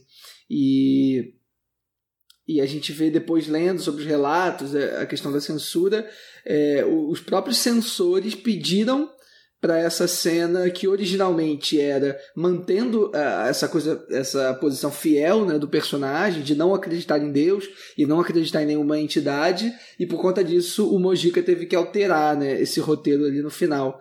E, enfim, é foda, porque é um contrassenso com o personagem, é algo que contradiz com todo o filme, aquele final, mas ao mesmo tempo é, é, é legal a gente levantar isso, né? Porque é uma questão, simplesmente, se ele não fizesse isso, o filme não teria estreado, assim. E depois ele deixou isso bem marcado nas entrevistas que deu nos jornais. Mas independente, assim, de, desse desfecho pro personagem, é, rola um momento ali de, de, de dos fiscais da boa moral, né, da galera ali da cidade, que promove um linchamento coletivo ali, que a gente chegou até a comentar no, no, no programa do Lean, né, daquele do Oliver Twist, que a gente até comentou isso assim com... Verdade, tem a ver mesmo, né? O homem branco ali, né, tem o direito, assim, de, de julgar nesse caso aqui é o general, né, o pai da mocinha, né, que se sente no direito ali de mover a população para executar um cara, sabe, com tocha e tridente e tudo mais, né. E assim, então assim, é, apesar do, desse desfecho meio nada a ver do personagem, fica essa crítica à própria sociedade, né, que assim como o Madeixa já falou que ele é meio anarquista, assim, é, ele sempre ele sempre debocha dessa questão moralista né da sociedade assim, e como esses papéis se dão da esposa do filho do irmão do pai a figura do policial e tal. E aí no final ele põe essa galera nessa posição aí de justiceiros. E que no final nem são eles que, que vão punir o, o, o Zé do Caixão. Ele mesmo cai ali no no buraco e dá o próprio fim. E Marina, e partindo dessa, dessa, desse justiçamento que ele sofre, né? É, ele expõe nisso a hipocrisia daquela população, porque assim, claro, a gente como espectador é, sabe que ele cometeu todos aqueles crimes realmente que ele está sendo acusado, mas assim, o coronel não sabe, não tem prova nenhuma, tem no máximo a fala da, daquela, daquela personagem, né, que tá que fica depois arrependido e tal. E ele fala: não, temos que matá-la a qualquer custo. Aí contrata os, os capangas lá com nomes bizarros, né? Eu achei engraçado os nomes deles. E vai, não, vamos inflamar a cidade e vamos matar ele. E assim, ele conta que o final dele seria: o padre jogaria a cruz e ele jogaria a cruz fora e ele ia afundar ali e pronto, acabou. Ia continuar negando até o final. Mentiras, mentiras. Se você existe, encarna no meu cadáver agora. E não, assim. E ele teve que dublar tudo de novo. E tanto que quando ele tem a oportunidade, claro, aí foi um retcon pra fazer o filme de 2008, e que a gente vai comentar melhor mais na frente. Quando ele teve a oportunidade, ele refez a cena com tudo que ele tinha direito, assim, com direito a bater no padre com a cruz e cegar o policial que tá indo prendê-lo. Exatamente, isso aí. Que inclusive Ai, no, no, no Encarnação vai ser interpretado pelo, pelo Jesse Valadão, saudoso, né? Que morreu inclusive antes do filme ser lançado. Saudoso, saudoso. É, mas assim, acho que não dá para não comentar, uma, um último comentário que eu queria fazer sobre a sequência do inferno, né? Porque puta que, assim, é, nossos ouvintes. Né? o inferno, graças a Deus. Puta que me pariu, cara. É. Que porra.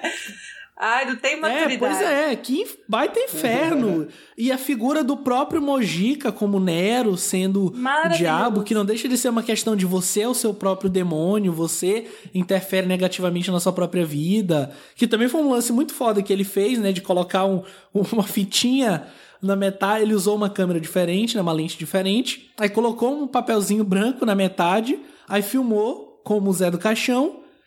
Aí foi, pegou o mesmo filme, colocou de novo, botou o papel do outro lado e filmou como Nero demônio. E aí, e tipo, não ficou na montagem um eles risco, tentaram... né? Ficou perfeito. Não, ficou não. Eles tentaram dar uma minas assim, se você prestar muita atenção e for parando, você percebe, mas assim, na fluidez do momento vai embora, sabe? É incrível isso. Então, isso, isso é bem legal, porque isso é uma técnica que ele já fazia quando era moleque, assim. É, e tem uma, uma coisa é, bacana dessa cena específica, que é o diretor de fotografia, o Giorgio Attili, que era um italiano, né, se eu não me engano. Um cara que já trabalhava na indústria, assim, é, em estúdio mesmo, se é brasileiro. Ele, ele meio que falou pro Mojica assim, cara, isso não dá certo, assim, você vai querer fazer isso, eu tentei fazer já e nunca consegui. É, como é que você faz? Assim, o Mojica falou, falou, peraí que eu vou te ensinar, tá ligado?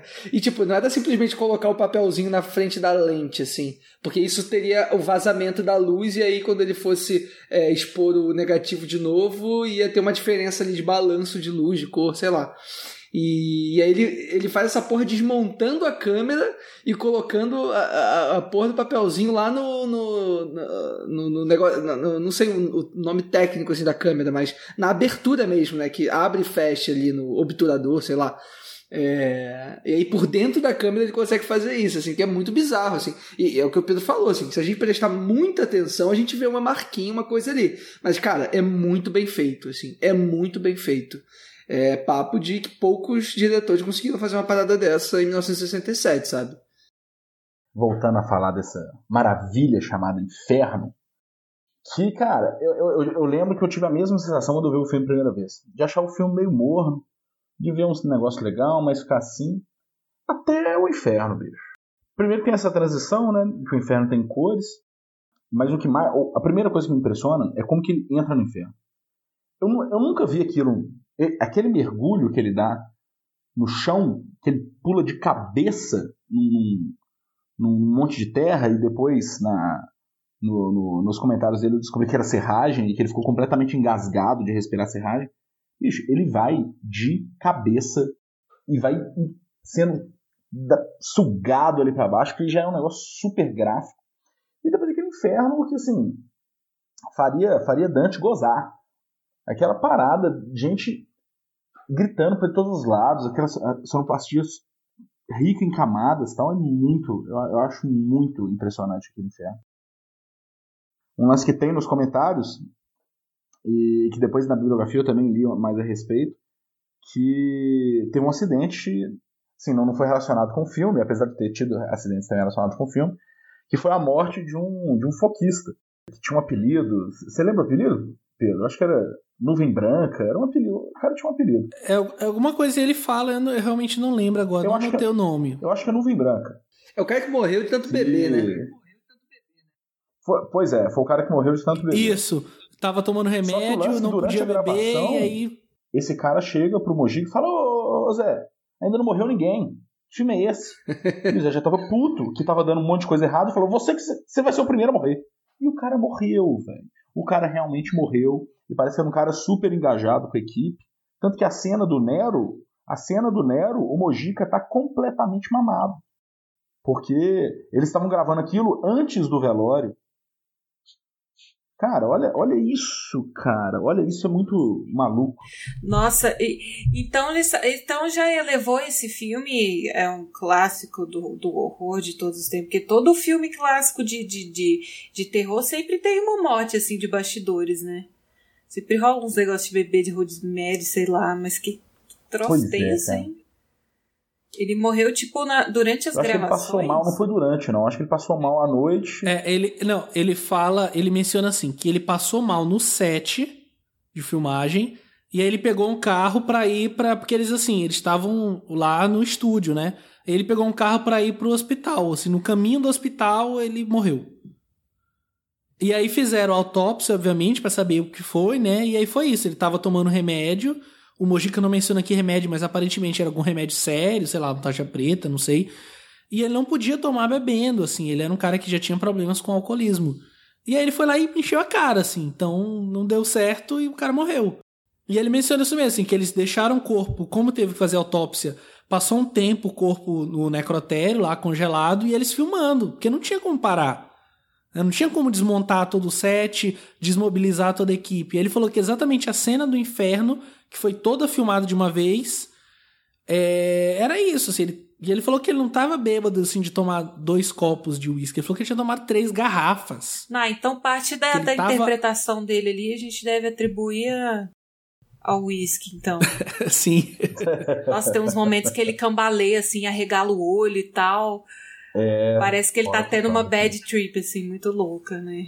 Mas é realmente uma sequência muito impressionante, assim como uma deixa comentou, a, a sonoplastia, assim, aqueles gemidos misturado com um grito, e aqueles, aquela galera enfiando tridente, assim, eu fiquei com medo, sabe? É... E é um inferno gelado, né? Ele não pega o clichê do inferno de Sim, fogo. Sim, tem uma luz, uma luz fria ali, né? Azul. É um inferno gelado, então. A galera presa naquelas paredes, só com uns membros. Nossa, é, os, aí tem uma pessoa. E é engraçado porque ele é, é, meio cômico, assim, porque você vê uma cabeça, daí da cabeça sai um pé, você não, é. sai, não sabe de quem é aquele pé, de quem é o braço, né? É tudo meio confuso. Demais, assim. é demais. Acho que a gente falou bem sobre esses dois primeiros filmes, a gente agora pode partir pro próximo, né? Onde o Zé Mojica vai ser menos o protagonista, né? E mais um coadjuvante de uma história que é ao mesmo tempo um prólogo para um filme que nunca existiu e também é um metafilme onde ele vai falar sobre a própria arte do Mojica de fazer filmes e vai é, fazer uma certa crítica à própria ditadura. Enfim, a gente vai comentar melhor sobre o Ritual dos Sádicos de 1970.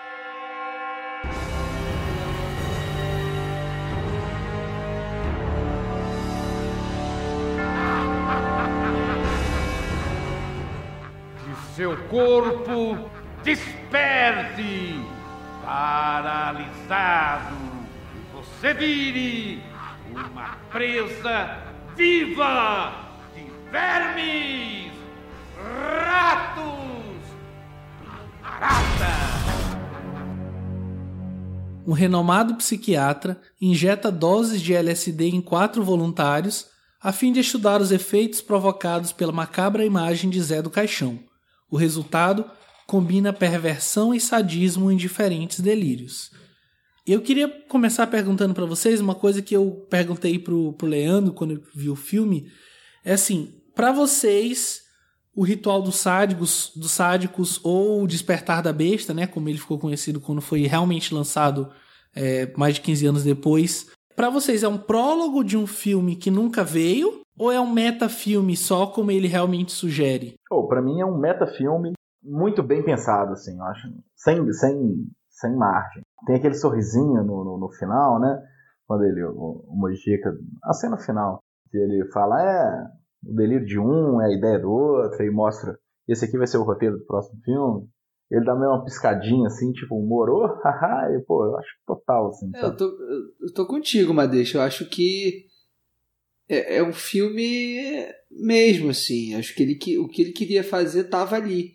E eu acho que é o momento de maior liberdade assim, do cinema do Mojica é, ao longo de toda a sua carreira. Assim. É, é, acho que eu não consegui ainda assistir todos os filmes dele, é, mas eu assisti grande parte, assim, inclusive algum, é, tem dois filmes bem legais, assim, que estão entre o Esta Noite Encarnada no Teu Cadáver e o, e o Ritual dos Sádicos, que são dois filmes em episódio, que é o Trilogia do Terror e o Estranho Mundo do Zé do Caixão, são dois filmes legais, assim, o Trilogia do Terror tem. São, são três episódios. Um é o Mojica que dirige, e os outros dois é o. dois mestres também, assim, é, do cinema brasileiro, que é o, o Oswaldo Candeias e o Luiz Sérgio Persson.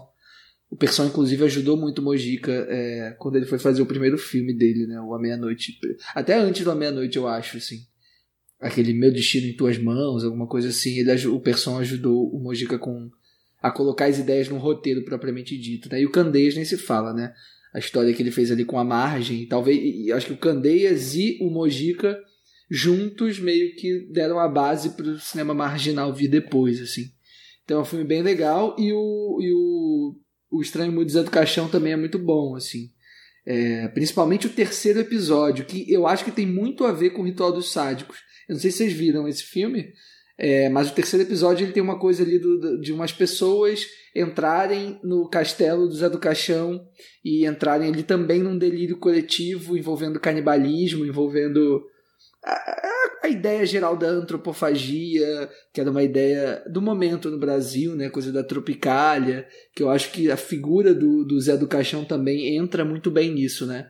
Nesse momento que o país estava vivendo, ali com a ditadura, óbvio, e com essas manifestações de liberdade, de contracultura é, que tinha, assim. Aí acho que tudo isso culmina no Ritual dos Sádicos, que, como eu disse, acho que é o filme mais libertador, assim, onde o Mojica faz ali o que ele realmente quer, é, sem amarras, sem uma narrativa né, mais clássica, como ele fez nos filmes anteriores, e eu gosto muito, assim. É, eu acho que, é, é para mim, cinema é essa experimentação que as imagens trazem, assim. E acho que no Ritual dos Sádicos ele leva isso ao extremo e, enfim, é o que mais me encanta no filme. Assim. Acho que eu tô com uma deixa. Acho que é, a coisa do, do, do filme que, que viria depois, acho que é mais uma brincadeirinha mesmo, assim, é, do Mojica para fazer o que ele realmente quer, assim, que é jogar aquelas imagens bizarras, freak total na tela, sabe? Concordo com vocês, e, e principalmente assim com a fala do Leandro, de que essa liberdade que ele toma aqui nesse filme é, é meio que expandir todo o potencial dele e o universo.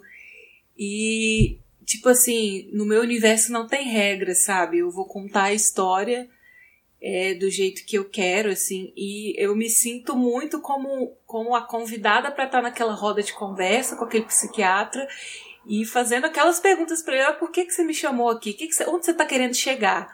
E tentando acompanhar essa história, assim. É, assim, além de um metafilme, assim, esse filme, para mim, ele soa como um grande é, comentário ácido, assim, um, um, uma resposta mesmo do Mojica, da pessoa Mojica, à crítica especializada em relação ao cinema dele, né? Porque a gente comentou assim que já na década de 70 ele já estava sendo taxado de trecheiro, né? A grande crítica formal aí é desmerecendo o cinema dele por não ter uma formação é, de cinema for, é, formal, né? É, pode-se dizer assim, faculdade e tal, e um cara que chegou com seus filmes no circuito europeu e foi premiado e tal, e ainda assim tendo que se provar enquanto realizador aqui no Brasil, e aí ele faz esse filme jogando todas essas questões e não necessariamente dando resposta para todas elas, ao ponto de se colocar numa, numa, num fogo cruzado ali com vários jornalistas, né? como se fosse um tribunal assim para determinar se ele é, ele é um diretor de cinema ou não, né? Eu acho que esse comentário que ele faz acerca é, do, do, próprio cinema dele e como esse cinema, é, a obra dele está colocada assim no, no cenário atual, né? É, é uma coisa também que me soa muito como essa liberdade que o Leandro falou, assim, massa demais. É, assim, tentando resumir para o ouvinte, basicamente a gente tem dois segmentos e meio. Assim. Um segmento são os debates, e ali está o, o, psiquiatra que escreveu um livro sobre os efeitos do LSD na sociedade, que é interpretado pelo advogado do Mojica, que eu vou que eu realmente me fugiu o nome agora, e tem um debate ali, né, com ele interpretando ali esse psiquiatra, o próprio Mojica e grandes figuras do nosso cinema. Né? A gente tem o Capovilla, o Calegaro, o Rauschenbach, o Jairo Ferreira e Walter Portela ali naquele debate, cada um apresenta seu argumento, inclusive questionam a presença do Mojica ali, e aí o, o psiquiatra explica, não, depois eu vou falar porque que ele tá aqui. Ele fala, não, eu tô aqui só como observador, não tô neutro, não vou falar nada. Isso é maravilhoso. Um outro segmento é o dos efeitos das drogas, né, de como foi construída a obra supostamente desse psiquiatra, e o meio que eu chamo é quando esse psiquiatra confronta essas quatro é, pessoas que se voluntariam para o experimento com as obras dele. E aí tem uma coisa que eu até estava comentando com uma deixa, a gente estava falando em off agora, eu vou repetir, que é assim: você não sabe até que ponto aquele aquela parte toda, aquela sequência toda do inferno tá ali para situar o espectador a partir de uma impressão que as pessoas que estão participando do experimento tiveram, mesmo sem estar sob efeito do LSD, já que tomaram uma espécie de placebo ali, uma água, sei lá, ele até fala mesmo que é uma água, ou se as pessoas a partir do experimento foram sujeitas àquelas cenas filmadas, mas como estavam supostamente malucas,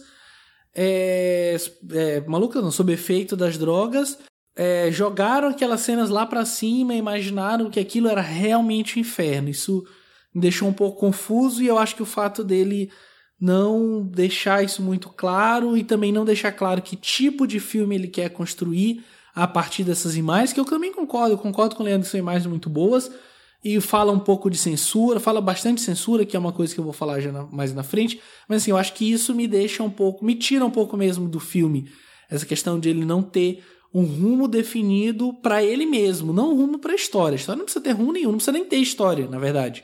Pode ser imagens jogadas e pronto, mas assim, eu não consigo identificar um rumo é, que o filme quer tomar e ao mesmo tempo isso, essa questão me deixa um pouco confuso, porque parece assim, ah, o Mojica fez um inferno muito bom em A Meia Noite Levarei Sua Alma, fez um inferno melhor ainda em Esta Noite Carnarei Teu Cadáver, então vamos fazer mais um inferno aqui só por fazer, porque nós podemos, assim. Isso me incomodou um pouquinho. Não sei o que vocês acham disso. Ô, Pedro, permita-me discordar completamente. não, não, mais ou menos. Mas assim, é, eu acho que o filme tem um tom, essa, essa questão dos atos aí, dessa, dessas linhas que ele segue, eu concordo com você. Mas eu não acho que ele se perde em que, que ele quer propor. Eu acho que ele faz isso para construir um clima de suspense que depois a gente tem a revelação no final, né? Questão que, o, que aquelas pessoas só usaram placebo tal, e que realmente existe uma entidade que está ali regendo os medos, tá? O filme funciona nessas linhas para os dois títulos muito bem, tanto o Ritual do Sádico quanto principalmente o Despertar da Besta. Eu acho que carrega exatamente o que, que ele está querendo passar nessa mensagem. Eu não acho que aquilo é mais um inferno, eu acho que aquilo ali é a besta, a besta de cada um. Tanto que você tem representações um pouco diferentes de cada um daquelas pessoas, como que elas estão no inferno. Tem algumas que estão só sofrendo, tem outras que não. Tem outras que continuam oprimindo. Tem um cara lá, o cara que fica dando chute na bunda das mulheres. Ele continua oprimindo a mulherada ali, ele continua sendo a figura misógina do mal, assim, sabe? Então acho que aquilo... Cara, essa cena das bundas, das caras nas bundas. Nossa, velho. Não, bicho. Nossa, muito bom. E os narizes, aquilo, assim, gente, é um negócio. Muito é, bem pensado, né, é cara? muito simples, mas ao mesmo tempo é tão. O, o resultado final fica tão incrível, assim, né? De, a mente desse cara, sabe? Pensar uma coisa dessa. To, toda assim, só, só pra pontuar, deixando uma deixa eu continuar, toda essa parte mais surrealista ou de devaneio, de sonho, me lembrou muito, e aí eu até fiquei de pesquisar, acabei, falha minha, não, não fui atrás, me lembrou muito os filmes do Jodorowsky, assim, É. eu fiquei na dúvida até que ponto rola uma conversa entre os dois, antes ou depois, assim, em que o cinema do Jodorowsky está influenciando, em que o cinema do Mojica influenciou, porque assim, para mim a conversa existe, eu só não conseguia identificar temporalmente, assim, de quem para quem. Eu também não sei, cara. Ta- Talvez não necessariamente de, de alguém pro outro, assim. Talvez são. É isso, né? Uma. uma a coisa do zeitgeist, né? Da, da, de você estar no momento ali do mundo e que você tem algumas pessoas fazendo coisas semelhantes com uma. com uma. tentando se expressar de maneiras que convergem assim entre si, não, não necessariamente com cada um tendo influ- influenciado o outro diretamente, né? Não faço a mínima ideia se muito provavelmente não. O Jodorowsky conhecia o Mojica e, e o contrário ainda me parece até mais improvável.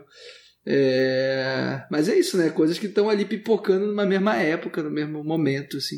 É, ainda mais que eu acho que influência, assim, ela nunca é linear, né? Ela é muito ramificada, então não necessariamente um cara viu o filme do outro e falou, putz, quero fazer isso. Na verdade, raramente é assim, né? Eu acho é a coisa bem ramificada. Mas só completando meu raciocínio, por que que eu acho esse filme genial? Então vamos lá, a gente concordou que ele é um filme extremamente metalinguístico e tem um espírito livre ali de roteiro e, e de direção, e, do- e aí a gente tem o, o, o Mojica no filme, a gente tem o Mojica fazendo um personagem do Mojica e a gente tem o Zé do Caixão. Isso se repete em outros filmes, né? Então acho que a, a linha do. do. que são as. os episódios, eu acho sensacional, cara. Eu acho sensacional. Eu acho que casa muito bem. A questão de ter hora não parecer para que lado que ele quer ir, para mim é, é a criação do suspense para o final realmente você vê que o, o para embasar o estudo do, do psiquiatra ali. E no final o que mais me agrada é de ter o prazer de ver algumas coisas assim, prazer ficar um pouco bizarro, mas tipo assim, um exemplo. Um, um exemplo, foi o primeiro filme que eu vi um plano de detalhe Vai com calma, Madeus. foi o primeiro filme que eu vi um plano de detalhe num pinico. E eu duvido que vocês já viram isso no cinema. Um detalhe maravilhoso num pinico. E depois corta, cara, pra uma cena que é a moça sentando no pinico, num, num, num contra-plongé, muito bonito, cara. Olha só, o cara consegue colocar coprofilia ser bonito. Porra, bicho, isso já valeu meu ingresso, velho. Pois é.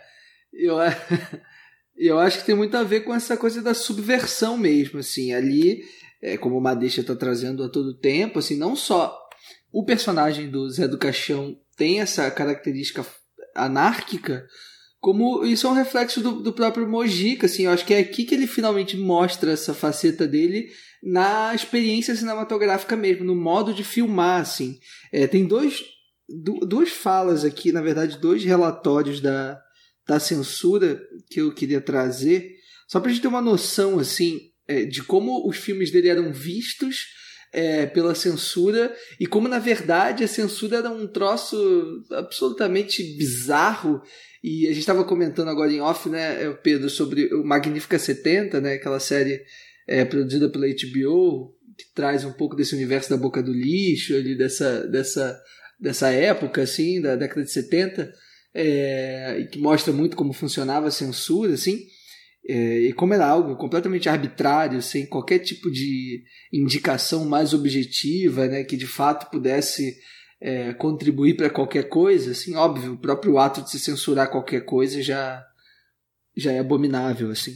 Mas, por exemplo, tem um momento que a censura, inclusive a respeito do Esta Noite Encarnei o Teu Cadáver ainda, nem nem estou falando da censura específica do Ritual dos Sádicos, é, os censores dizem assim: trata-se, enfim, de uma obra primária em matéria de arte cinematográfica, que vem prejudicar a própria evolução do moderno cinema nacional.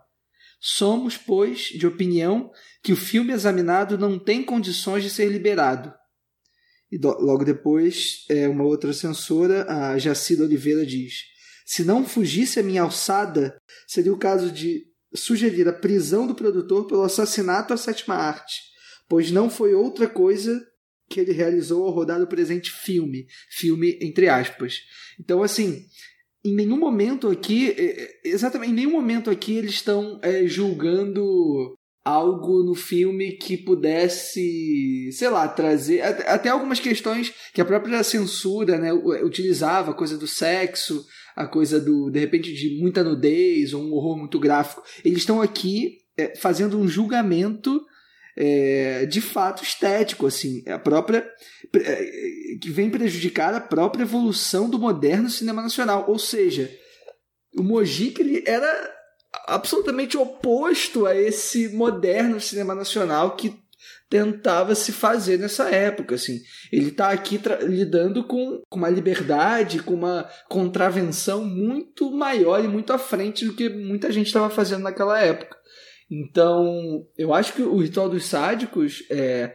E é isso, assim, eu entendo também o que o Pedro fala, no sentido de não enxergar muito bem os caminhos, assim, que o Mujica estava querendo, enfim, alcançar, mas eu acho que o que ele estava buscando era justamente essa contravenção e talvez ah, as cenas uma, uma, ah, uma, um caráter meio episódico assim do filme né por natureza é, eu acho que era isso assim não tinha como ele fazer de uma maneira diferente sabe é, aquelas sequências de delírio dos personagens no final né com, com a coisa do LSD que no final a gente acaba descobrindo que era só um é, um placebo, né? E isso acho que é fundamental para a gente entender a chave do filme também, né?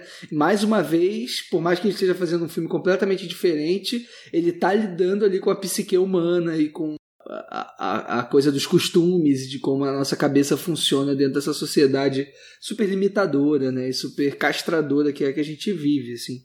Então eu acho que o Ritual dos Sádicos ele é um, um rompante de imaginação, de ousadia, de inventividade. É, o Mojica, acho que realmente, assim, na sua melhor forma, eu acho que ele. Realmente, acho que ele faz aqui uma obra-prima, assim.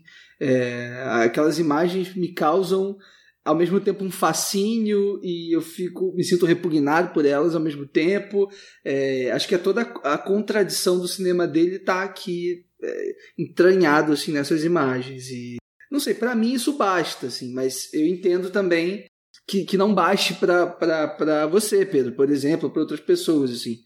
É, não acho que é uma questão de entender ou não o filme, é mais assim, uma questão de como essas imagens impactam a gente mesmo, assim. É, partindo para uma, uma próxima discussão, eu acho que a gente pode interpretar o título inicial do filme, né, o ritual dos sádicos, dos sádicos, como o próprio ato da censura, né, de você é, simplesmente a partir de uma série de signos pré-estabelecidos condizentes com o conservadorismo, com a moral, contra a subversão, você escreveu uma. Olha onde eu vou. Escrever uma crítica de cinema com consequências. Porque, sei lá, quando eu escrevo, por exemplo, sobre um filme que não me agradou, cinematograficamente falando, eu escrevo e pronto. Talvez, sei lá, algum, uma ou duas pessoas que confiam muito no que eu escrevo, que eu acho difícil, podem falar, ah, não vou ver, mas isso não vai ter efeito nenhum sobre esse filme, assim, de uma forma geral. É, enquanto que a censura não deixa de ser uma espécie de crítica, porque você vai analisar a obra, mas você tem uma consequência e os signos que você usa para analisar são esses signos do conservadorismo e de enxergar toda a obra como uma subversão em potencial, enfim. E aí, de repente, o ritual do sádico seria também isso. E é uma coisa que ele bate quando ele mostra aquele debate, que inclusive existiu. Aquele debate onde ele é julgado ali foi um programa que o Mojica participou na, na Record e que ele coloca um trechinho onde eles falam: Não, eu absolvo e realmente digo que ele é um diretor de cinema. é, e ele resolveu colocar ali junto com aquele outro debate fílmico com essas figuras que a gente mencionou, né? O Jair Ferreira, o Calegari, enfim. Assim, eu não nego a força das imagens, eu acho que ele, ele consegue trabalhar muito bem isso.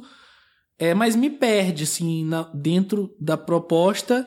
E o que eu acho que não acontece, por exemplo, com o filme seguinte, que a gente vai falar, onde ele traz várias camadas para dentro, não só do cinema dele, mas do cinema de uma forma geral e da interpretação que a gente pode fazer do que é identidade, de, do que é o ego, de quem eu sou, que acho que aqui, não sei, não, não, me, não me agrada tanto assim. O Pedro, só, já que você fez essa, essa análise sensacional assim em relação ao título é, do Ritual dos Sádicos, sensacional mesmo. Assim, eu não tinha parado para pensar nisso. Talvez a gente pode, possa ir além e entender que o despertar da besta, então, seja justamente o Mojica indo à forra, né? Quando ele finalmente relança o filme, então. Essa besta que está emergindo finalmente, né? Essa, esse ser reprimido que de repente desperta. Então, talvez esse, esses dois títulos lidem com essa questões com essas questões da realidade mesmo. Né? É porque a gente não mencionou, né? Só só para deixar claro, né? O filme ele foi teoricamente seria lançado em 1970, né? Com esse título, O Ritual dos Sádicos. E aí ele foi totalmente retido pela censura.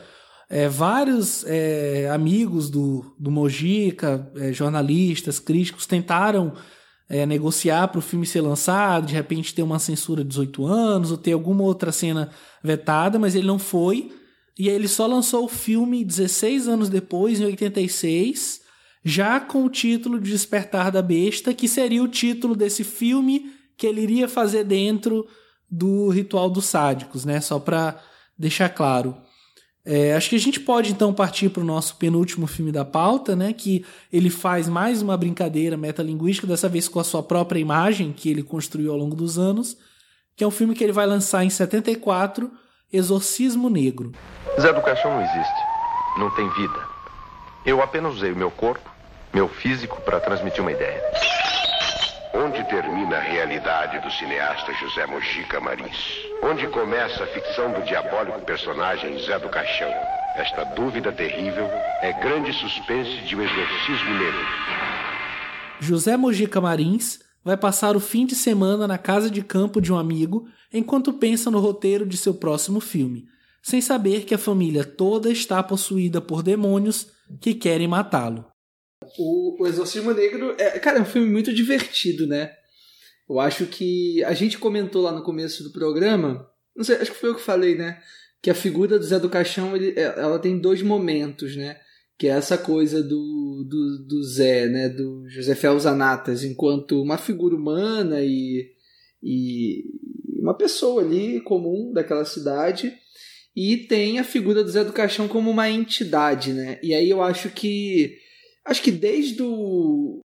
Acho que desde o Estranho Mundo Zé do Caixão, um pouco, e principalmente do Ritual dos Sádicos, essa, essa figura do Zé do Caixão acho que já entra num segundo momento, assim. É, depois do, do que ele dirige o Ritual, ele vai fazer alguns outros filmes, assim, até chegar no Exorcismo Negro. Ele faz o Finis Omnis também, que também tem a figura do Zé, se eu não me engano.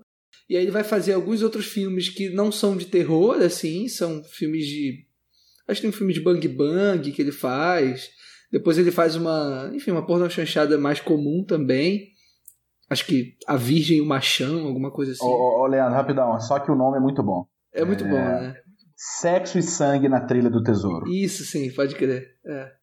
E aí depois ele chega no, no Exorcismo Negro, assim, que ele volta um pouco pro tema, né? Pro tema do, do horror, pra essa questão toda. E faz ali um filme de é uma loucura, né? Um filme de exorcismo, é, onde tem a, onde o Mojica ele é o protagonista e o Mojica mesmo, né? O, o diretor e não o Zé do Caixão e o Zé do Caixão entra mais como um coadjuvante e como essa como essa figura é, mais é, é, sobrenatural mesmo, assim. Que eu não sei se eu acho a mais interessante, assim, do Zé. É, eu prefiro mais o Zé anterior, assim. E a gente estava falando também de influências, assim, acho legal, aí queria passar a bola para vocês também, tipo, é, é, óbvio que a estreia de, do Exorcista, do Friedkin, no ano anterior, influenciou pra caralho, né? Não só no Brasil, como em vários lugares do mundo, assim. É, e eu queria saber que relações são essas que vocês conseguem fazer, assim, e como que o, que o Mojica, ele ele aborda, ele, ele direciona o cinema dele para essa pegada mais comercial, assim, também, né? Ou então, na, na verdade, né, é, foi 100% por causa de Exorcista. Assim. O, o produtor, esse, esse foi, um, foi, o primeiro filme com um grande orçamento do, do Mojica, eu acho que foram 150 mil dólares. E teve um produtor, que foi o Aníbal Mancini Neto, que ele queria exatamente fazer um exorcismo brasileiro. Um exorcista, né? Ele queria.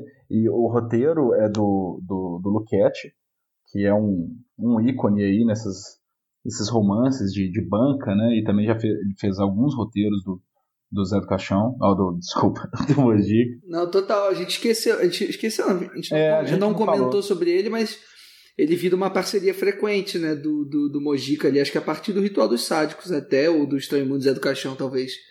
É um cara foda, literatura pulp, né? É um cara foda mesmo. E, e, e tem um, um, um, caso que eu acho bem bacana, do próximo da estreia, era pra ele, ele olha, esses caras são muito doidos. Eles queriam que o filme estreasse na mesma semana que Exorcista. Só que teve um bastante atraso, principalmente liberação por causa da censura. E aí foi depois. E aí o, eles fizeram toda uma campanha, eles, o, a escola de atores do Mojica, os caras ficavam indo nos cinemas fingindo que estavam tendo transes e sendo possuídos tal. E o Mojica começou a fazer campanha na rua pro Exorcismo Negro.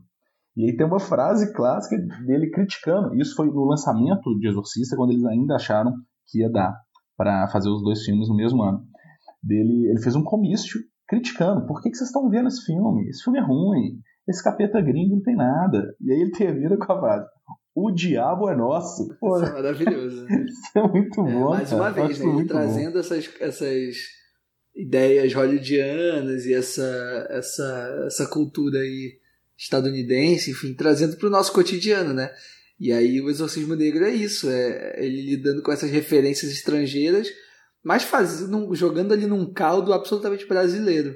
E acho que isso que, que faz o filme ser mais interessante, né? Do que se fosse simplesmente uma, uma cópia, né? Não é. Você vê que a, a, as coisas que acontecem ali não tem absolutamente nada a ver com, com o Exorcista do Friedkin, né? É só o mote mesmo, assim, do exorcismo. E o Mojica crente no final, o que, que vocês acham, assim?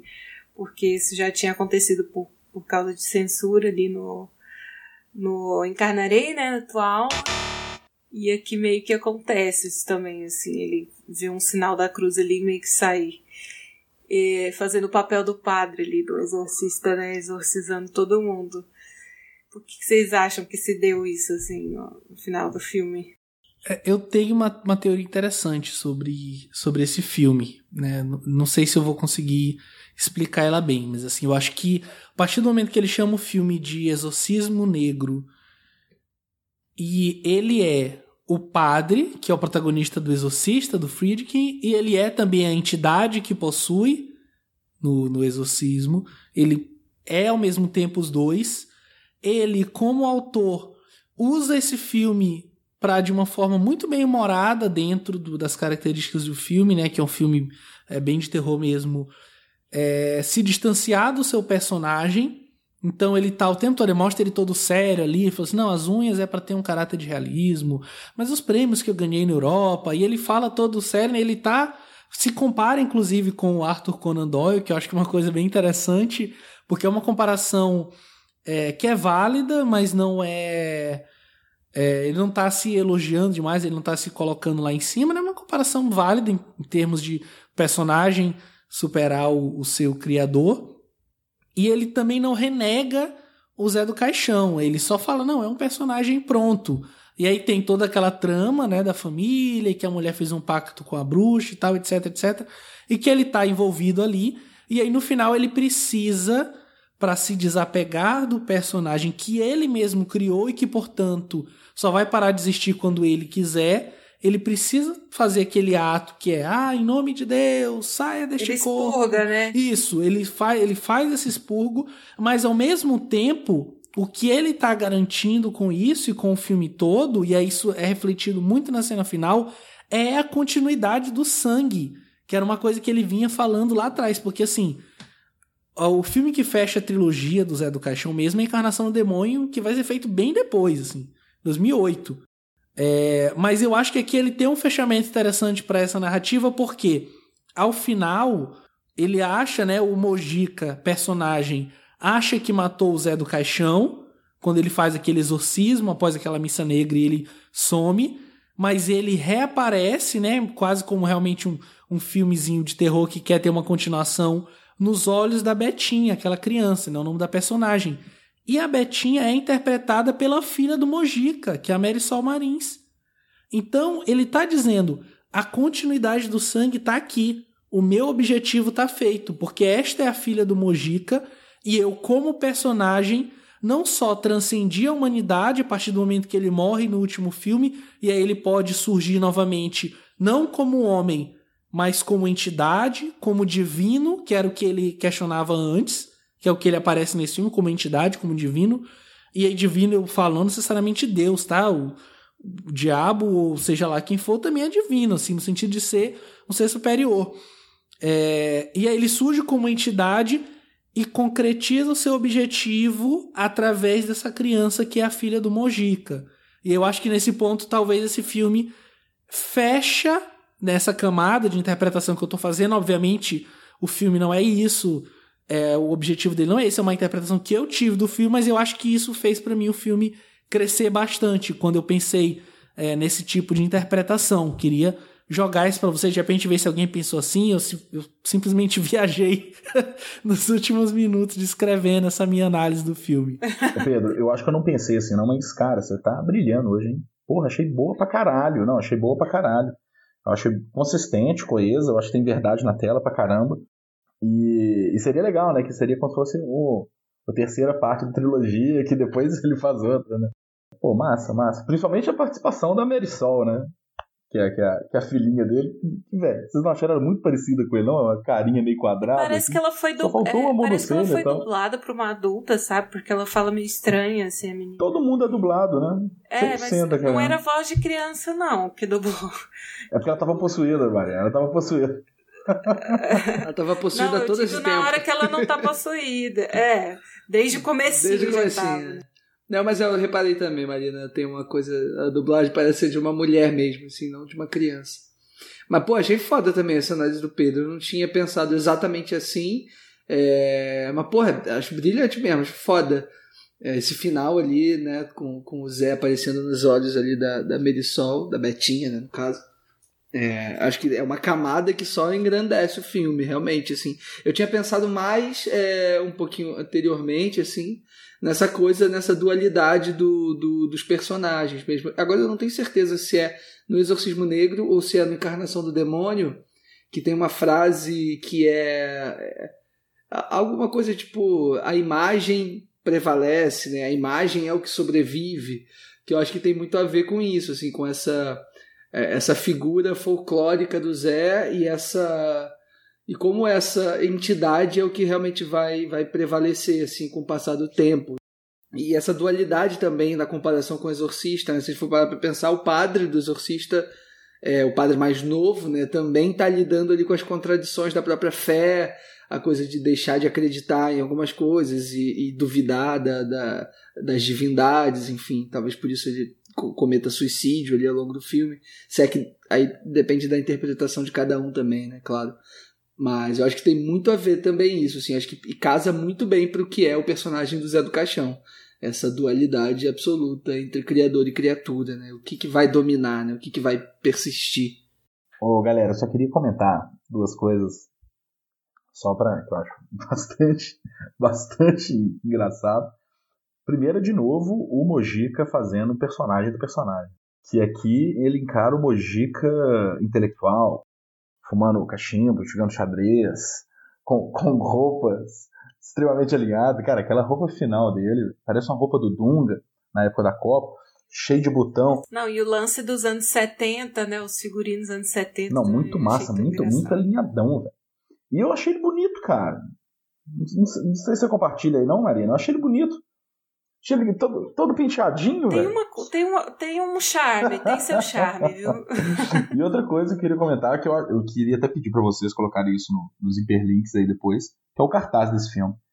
Que é maravilhoso, cara. O, cartaz, o cartaz é uma pintura. Não, vale a pena, velho. É uma pintura muito bonita. cheio de elemento, e tem a questão do tridente no fundo, tem a dualidade do Zé do Caixão e o Mojica, questão da cruz. Nossa, esse cartaz eu achei ele bem bonito, assim, bem legal mesmo.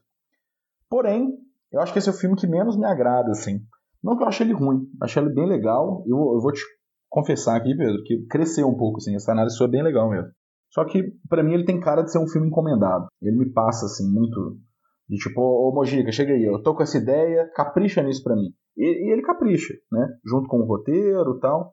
Mas para mim fica uma.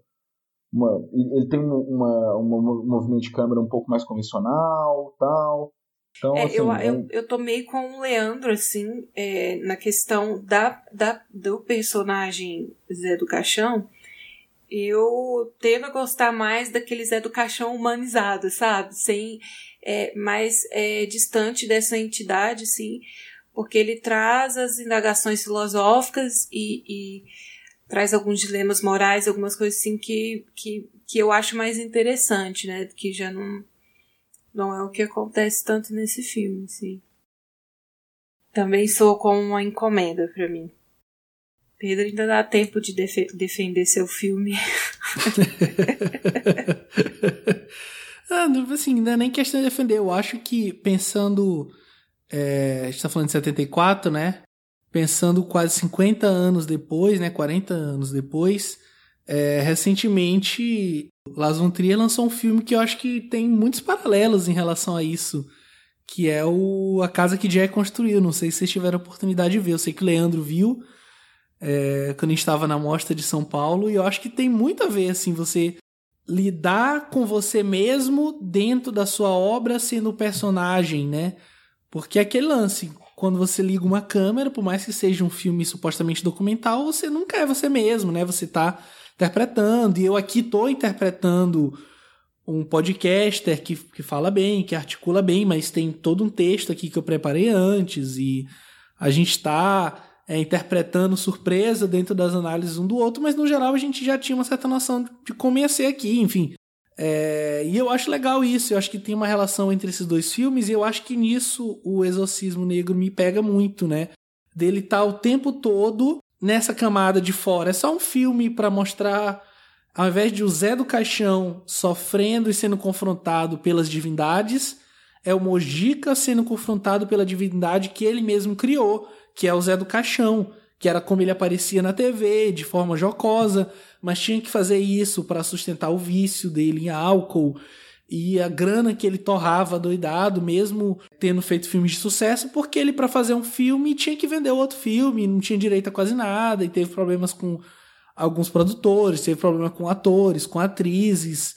E aí nisso ele tá meio que tentando expurgar essa figura que ele não pode negar, porque não adianta, sei lá, você fazer o Leonardo de Moy, por exemplo, faz uma, uma biografia dizendo que, ah, não, não sou eu, veja bem. Ou então o Alec Guinness, que durante muito tempo negou o Obi-Wan Kenobi que ele fez no filme do, do George Lucas. E Só que não dá para negar, assim, você é aquilo, aquilo faz parte de você, e tudo que você é, você deve aquilo. No caso do, do Mojica, assim, Mojica é mais Zé do Caixão? Sim, mas muito do que ele é e o sucesso que ele fez está diretamente atrelado ao Zé do Caixão.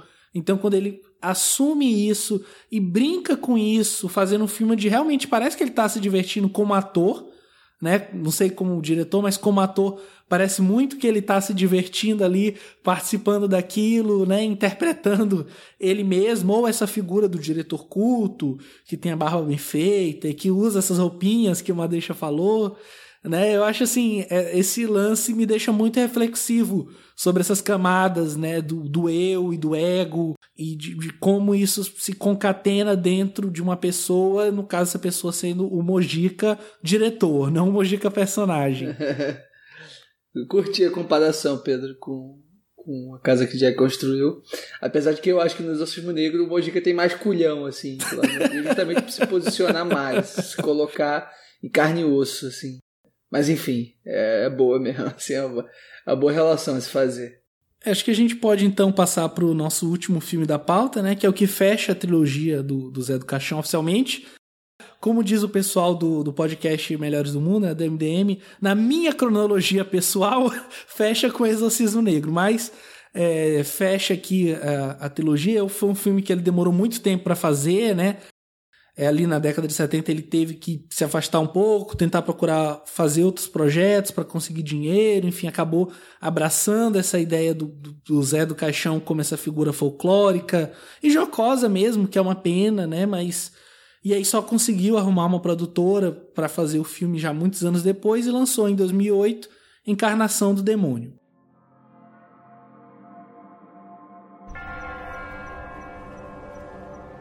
Que a alma do maldito sob a cruz siga o rumo da peste e da agonia. Que teu espírito se cubra de dor, desgraça, vergonha, pústulas e tumores. Maldito no campo e na cidade. Maldito ao entrares e maldito ao saíres. Tua linhagem, se existir, que seja perseguida, fraca e desaventurada. Para teu cadáver, a terra será de ferro e tua carne amarga até para os vermes. Tua sombra profana errará eternamente sobre a terra, ao lado dos desenganados.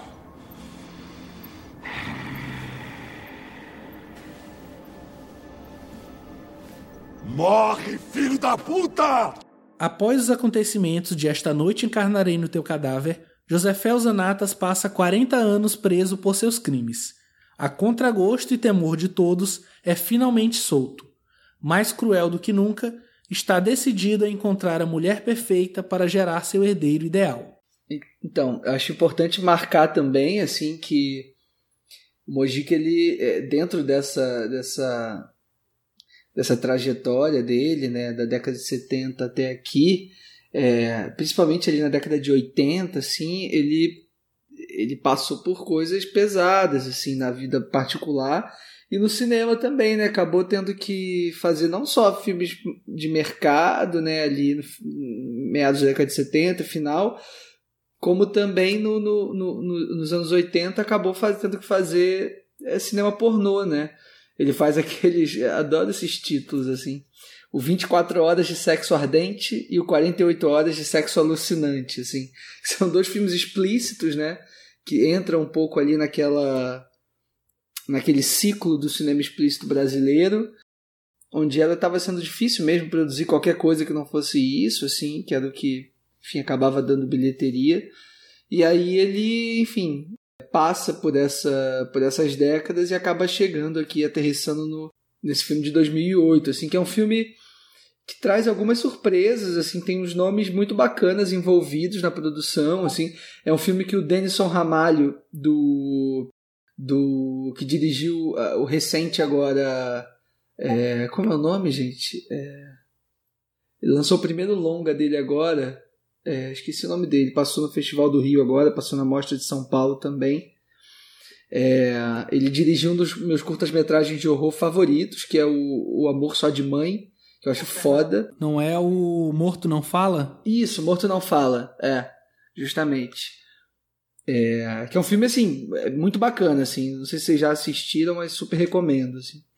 E o Denison, ele acabou é, ajudando muito, assim, Mojica, ele foi roteirista com ele, se eu não me engano ele foi assistente de direção também.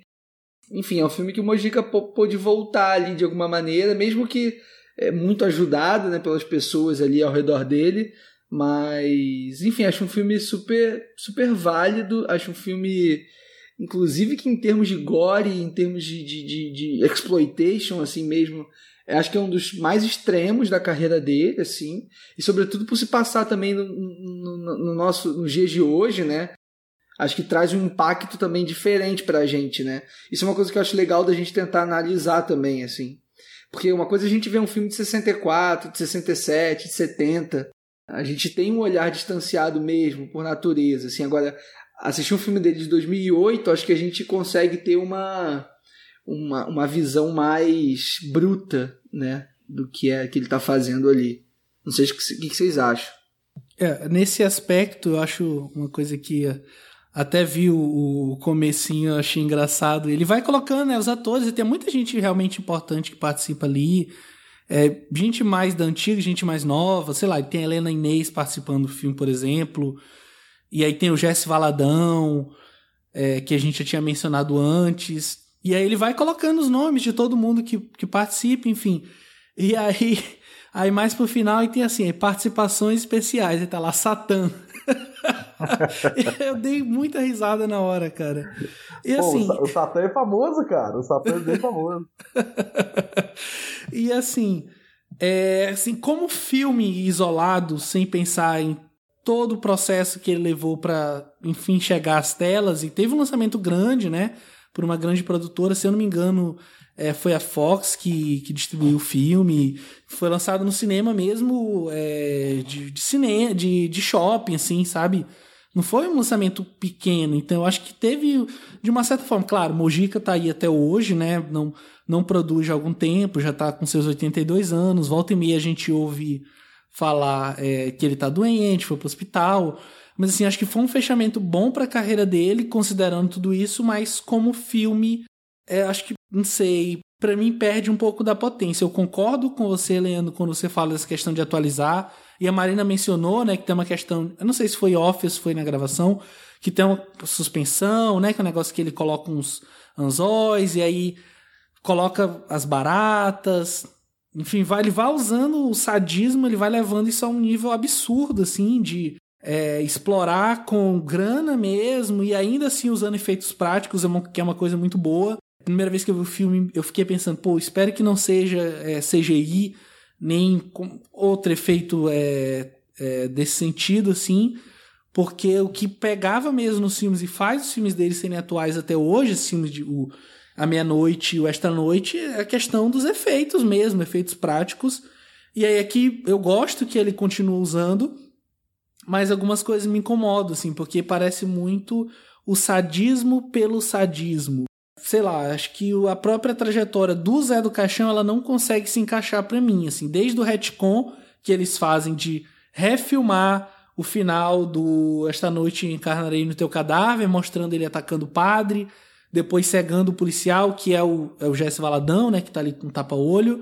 Eu acho que desde aí já começa a me incomodar, e especialmente é, é uma cena que, inclusive, depois eu vi, é, eu li, aliás, que ele já queria ter feito antes, né, é, em outro filme, mas acabou tirando por questão de, de orçamento, enfim, também de como a censura ia receber, e que ele colocou aqui, que é uma cena que me incomoda profundamente, que é a cena do rato na vagina da de, de uma das mulheres que ele está torturando, assim. Que é, acho que se tem um momento que ele passa uma linha que eu nem sei se tem que existir essa linha, mas se tem um momento que ele passa para mim aqui, e aí isso me tirou totalmente do que ele estava fazendo ali, assim. Falando numa, numa análise inicial, depois eu comento mais sobre outros aspectos do filme. E assim, é um filme que eu gosto, tá? Não é um, falando assim, parece que eu não gosto de nada, mas eu quero primeiro ressaltar esses pontos para depois, de repente, falar sobre o que me agrada no filme. E queria saber de vocês se essa cena incomodou também, se foi só a mim, é, se vocês conseguem enxergar a razão dela ali, que não pelo puro sadismo, enfim, jogar aquilo ali em tela, sei lá. Assim, só esclarecendo rapidinho, eu não vou problematizar esse filme porque eu não tive oportunidade de assistir, então vou ficar aqui só quietinho escutando vocês. Mas vai aí, Madeixa. Ô Pedro, eu também fiquei bem incomodado com essa cena. E assim, eu acho que o ponto para nós é a questão de. Pra, o, o que me vem na cabeça é o Ustra.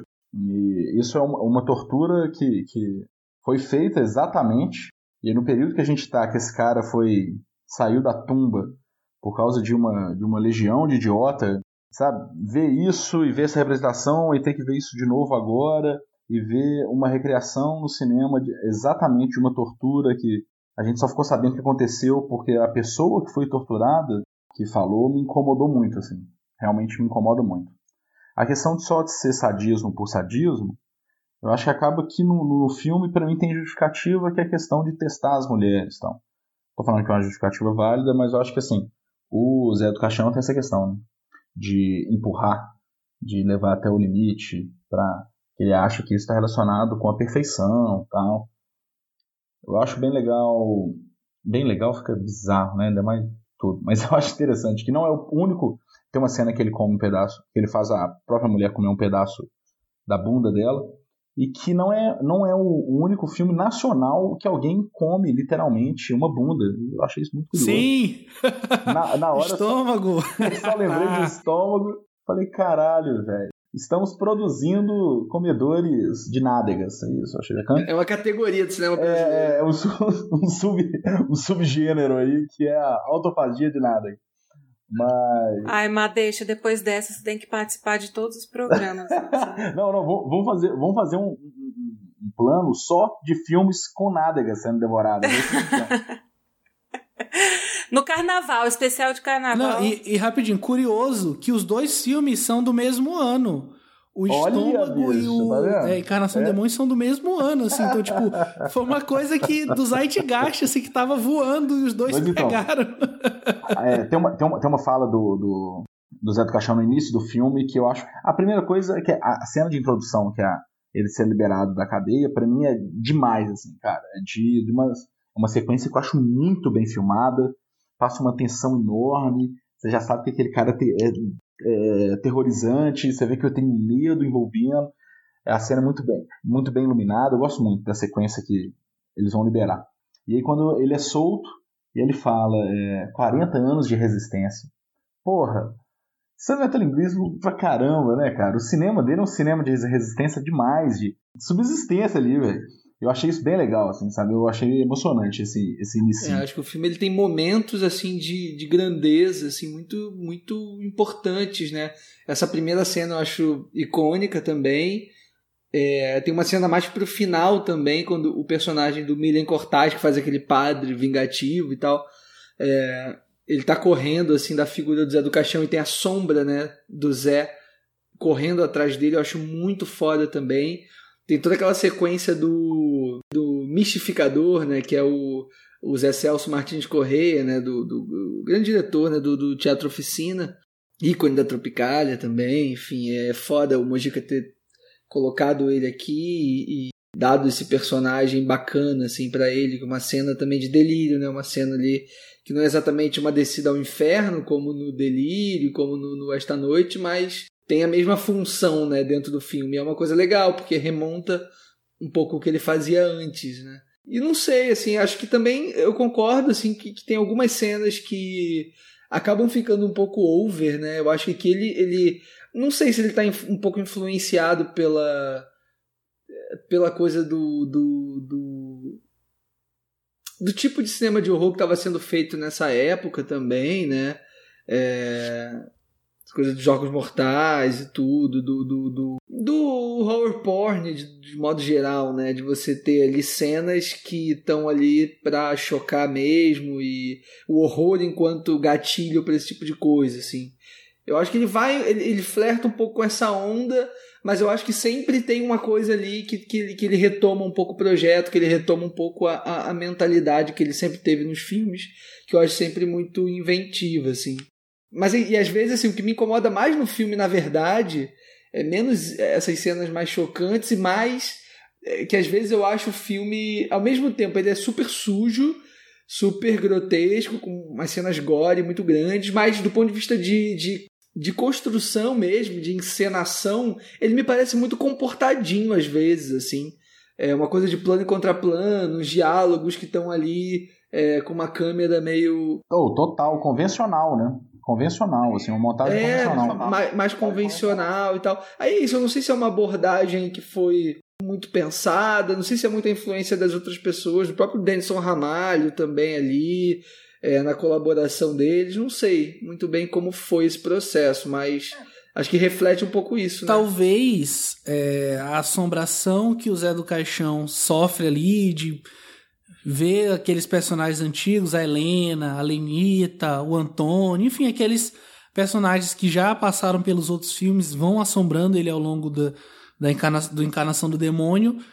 É, talvez isso seja um pouco o que o próprio Mojica estava sofrendo, que ele fez filme em 2008, então assim, ele já era um ator, né, diretor, produtor, realizador com mais de 70 anos, já castigado pela vida mesmo, assim como o seu próprio personagem, e aí, de repente, é meio que isso, assim, ele tá querendo um fechamento, e eu acho que aqui ele. O filme surge muito mais para isso do que porque realmente tinha uma história para contar, né? Porque por mais que não tivesse fechamento da trilogia, mas assim, tá fechado ali os dois filmes. É, e é que ele faz, acho que pelo, pelo, não sei, por fazer mesmo, assim. Tem umas coisas muito legais, aquela cena naquele, naquela espécie de purgatório, onde ele é confrontado ali pela figura do, do Satã, seja lá quem for. E aí ele encontra a morte, né? Que ele fala, ah, você vai finalmente encontrar com ela. E aí fica meio que subentendido que é a morte. É, são coisas legais, assim, dentro do cinema dele. E essa questão de ter dinheiro também dá para ele fazer muita coisa legal com isso, mas aí ele acaba apelando mesmo para essas convenções. Ah, vamos terminar o filme com uma perseguição, sei lá, de repente ele estava sendo perseguido por toda a polícia de São Paulo, e aí o coronel, o capitão e o padre maluco vão perseguir ele na floresta, e aí de repente essa floresta dá num parque de diversões abandonado com uma casa dos espelhos, sabe? Assim, não tem mais clichê que isso. Apesar de eu gostar muito de como é, o final se resolve. Assim, não o final das viúvas, vamos dizer assim, dele. Mas dele morto e daquela jovem que estava o tempo todo ali indo atrás dele, faz, como é que eu posso dizer? Ela se une com o corpo dele após a morte. E aí volta aquela questão: o que é a vida? O que é a morte? O que é a existência? e o que é o sangue. Né? Eu acho isso, isso bem legal, assim, porque será que ele encontra a vida na morte? Ou será que ele não ia morrer realmente enquanto ele não realizasse o seu desejo de continuidade do sangue, que é o que ele faz? E assim, encerrando é, a minha, o meu comentário, e aí no final tem ali no, na lápide dele né, uma, uma, uma fala em, em latim que é ex digito gigas, que é mais ou menos assim. A pessoa superior se manifesta nas menores ações. que reflete um pouco a personalidade do, do Zé, do Caixão, ao longo desses anos, assim, como personagem, como entidade Pedro, só mesmo. complementando, cara, que no final, depois que, que, ele morre, né, que ele toma aquela lança, cruz, e, e, e a mulher sobe sobre ele, nua tal, cara, tem um, tem um plano que para mim é um dos planos mais bonitos de, de toda a filmografia dele que eu já vi que é ele morto, né? deitado, com, e o sangue, assim, no meio de uma poça de sangue. A, a, lança que termina em cruz fincada no coração dele e a mulher nua, branca, num, num contraste muito grande com o fundo.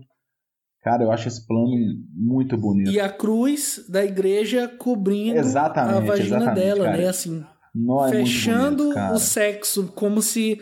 Como se não, né? Mostrando que a igreja reprime sexualmente é, as pessoas, que era o contrário do que ele queria fazer, né? Eu, eu também gosto muito desse plano e gosto muito de como eles usam na montagem o efeito Kuleshov do, do rosto uhum, dele inerte, né? Porque mostra ele logo em seguida que o Milen Cortais o mata, aí mostra ele depois que o Milen Cortais está correndo, mostra ele quando ela chega, mostra e é sempre o mesmo estilo, assim, o mesmo plano. Só que a interpretação que a gente faz do olhar dele muda. Achei isso bem legal é bem também. Massa. Agora um ponto que eu acho que é, foi fundamental para esse filme ficar mais inconstante foi o falecimento do, do Jess Valadão durante a filmagem. É, tiveram dois, dois personagens ali. Teve um personagem que tiveram que virar dois. Isso tem um enfraquecimento gigante. Eu acho que foi uma, uma, um malabarismo até dos roteiristas bem feito. Só que assim, para mim, criou dois personagens fracos. E interessante só que o irmão do, do, do Jesse, que é o Stuart, Stuart quem? Adriano Stuart, um dos irmãos do, do policial lá, que é o mesmo cara que que é o filho, é o Eugênio, né? Que é o filho de Satã do, do Exorcismo Negro e tal. então, bem legal, ele novinho, bonitinho, né? E, e, aqui a gente viu os filmes na sequência, eu acho bem bacana.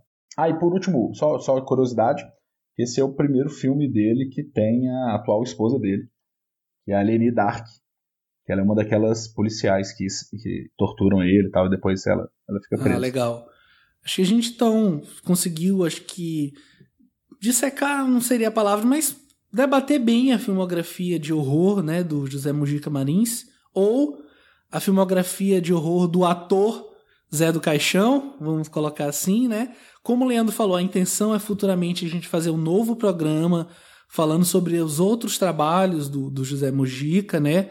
Sim, sem previsão ainda, mas A ideia é realmente fazer esse programa mesmo e é um diretor que vale muito. É, e aí, já chegando aqui na nossa parte final, queria pedir para o nosso convidado, né, uma deixa Persequim, lá do, do Falecast, do Fale Cinema, fazer suas considerações finais sobre o nosso bate-papo de hoje, sobre os filmes, deixar aqui o seu jabá, obviamente, para os nossos ouvintes, e também fazer o seu top 3 aqui na ordem decrescente dos filmes que a gente viu hoje. Vai lá, Madeixa. Beleza, galera. No meu jabá eu tô vendendo um Monza 84. novinho, mentira. É, o, meu, o, o, o, jabá, cara, eu, eu, eu, faço parte de um, de um podcast que chama Falecast. É o podcast do Fale de Cinema, que é uma revista de indicação, um guia de indicações de filmes e tal. Que é bem fácil de achar a gente aí no Facebook ou no Instagram, ou então pelo feed mesmo aí dos aplicativos de podcast, que é o Falecast. Depois, gente, obrigado. Obrigado. Marina, Leandro, Pedro, Fernando, que não, não, participou hoje, mas também obrigado. Eu amo o Plano Sequência. O Plano Sequência, é, sem, sem nenhuma mentira, meu podcast predileto que eu mais acompanho. E poder fazer parte de um episódio falando do Mojica, pô, foi demais. Foi demais, foi demais. E posso fazer o top 3? É, eu tinha feito uma, uma aqui, mas aí eu vou refazer. Vamos lá, em terceiro lugar, eu vou colocar. A gente usa de uma de uma artimanha aqui para trapacear o, o, top 3, que a gente faz menções honrosas, né? Então, se você tá na eu tava, dúvida, eu tava na dúvida na dois na mesma posição. O, o, em terceiro lugar, eu vou colocar Meia-Noite Levarei a Sua Alma. É difícil colocar isso em terceiro, mas é um filme que chutou a porta da parada. Eu acho um filme muito completo. E saber de como que ele foi feito, e o quão instintivo ele foi, assim, eu acho demais.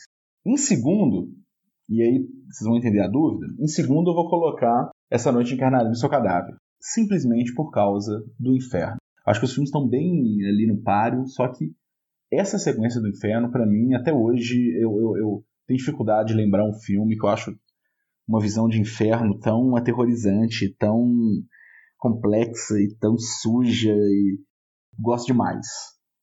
Em primeiro lugar, para incomodar, principalmente para incomodar você, Pedro, eu vou falar O Despertar da Besta ou Ritual do Sádio.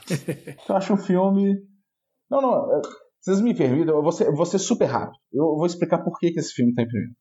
Os dos episódios. A gente tem um episódio de cropofilia, que é do Pinico. A gente tem um episódio de orgia, que termina com Moisés e seu cajado. A gente tem um episódio de zoofilia envolvendo um pônei e uma mãe e uma filha. A gente tem um episódio de um cara que tem tesão de lavar calcinha no tanque enquanto fica vendo as meninas peladas. Ai, o show de, de maravilhas tem, não Tem um acaba, episódio né? de, de, de, de, de voyeurismo, que é um teste de sofá, que tem um caso fantástico, que foi um policial que substituiu o Jô Soares na cena. O Mogi conseguiu convencer um policial a fazer a cena. E é um voyeurismo, um teste de sofá, que na verdade o cara só quer ficar vendo pelo, pelo buraco da fechadura. Depois tem uma, acho que a retratação mais bizarra de misoginia que eu já vi, que é um cara que gosta de dar chute em umas mulheres andando de quatro. Uma, uma sequência horrível, suja, que incomoda pra caramba. Por fim, um adultério fofinho de uma mulher que, que, trai marido, mas com o coração muito aberto, que ela fala, meu coração é limpo. então, em primeiro lugar, eu vou colocar o despertar da besta. E é isso aí. Não, é isso aí, pô, mais que válido.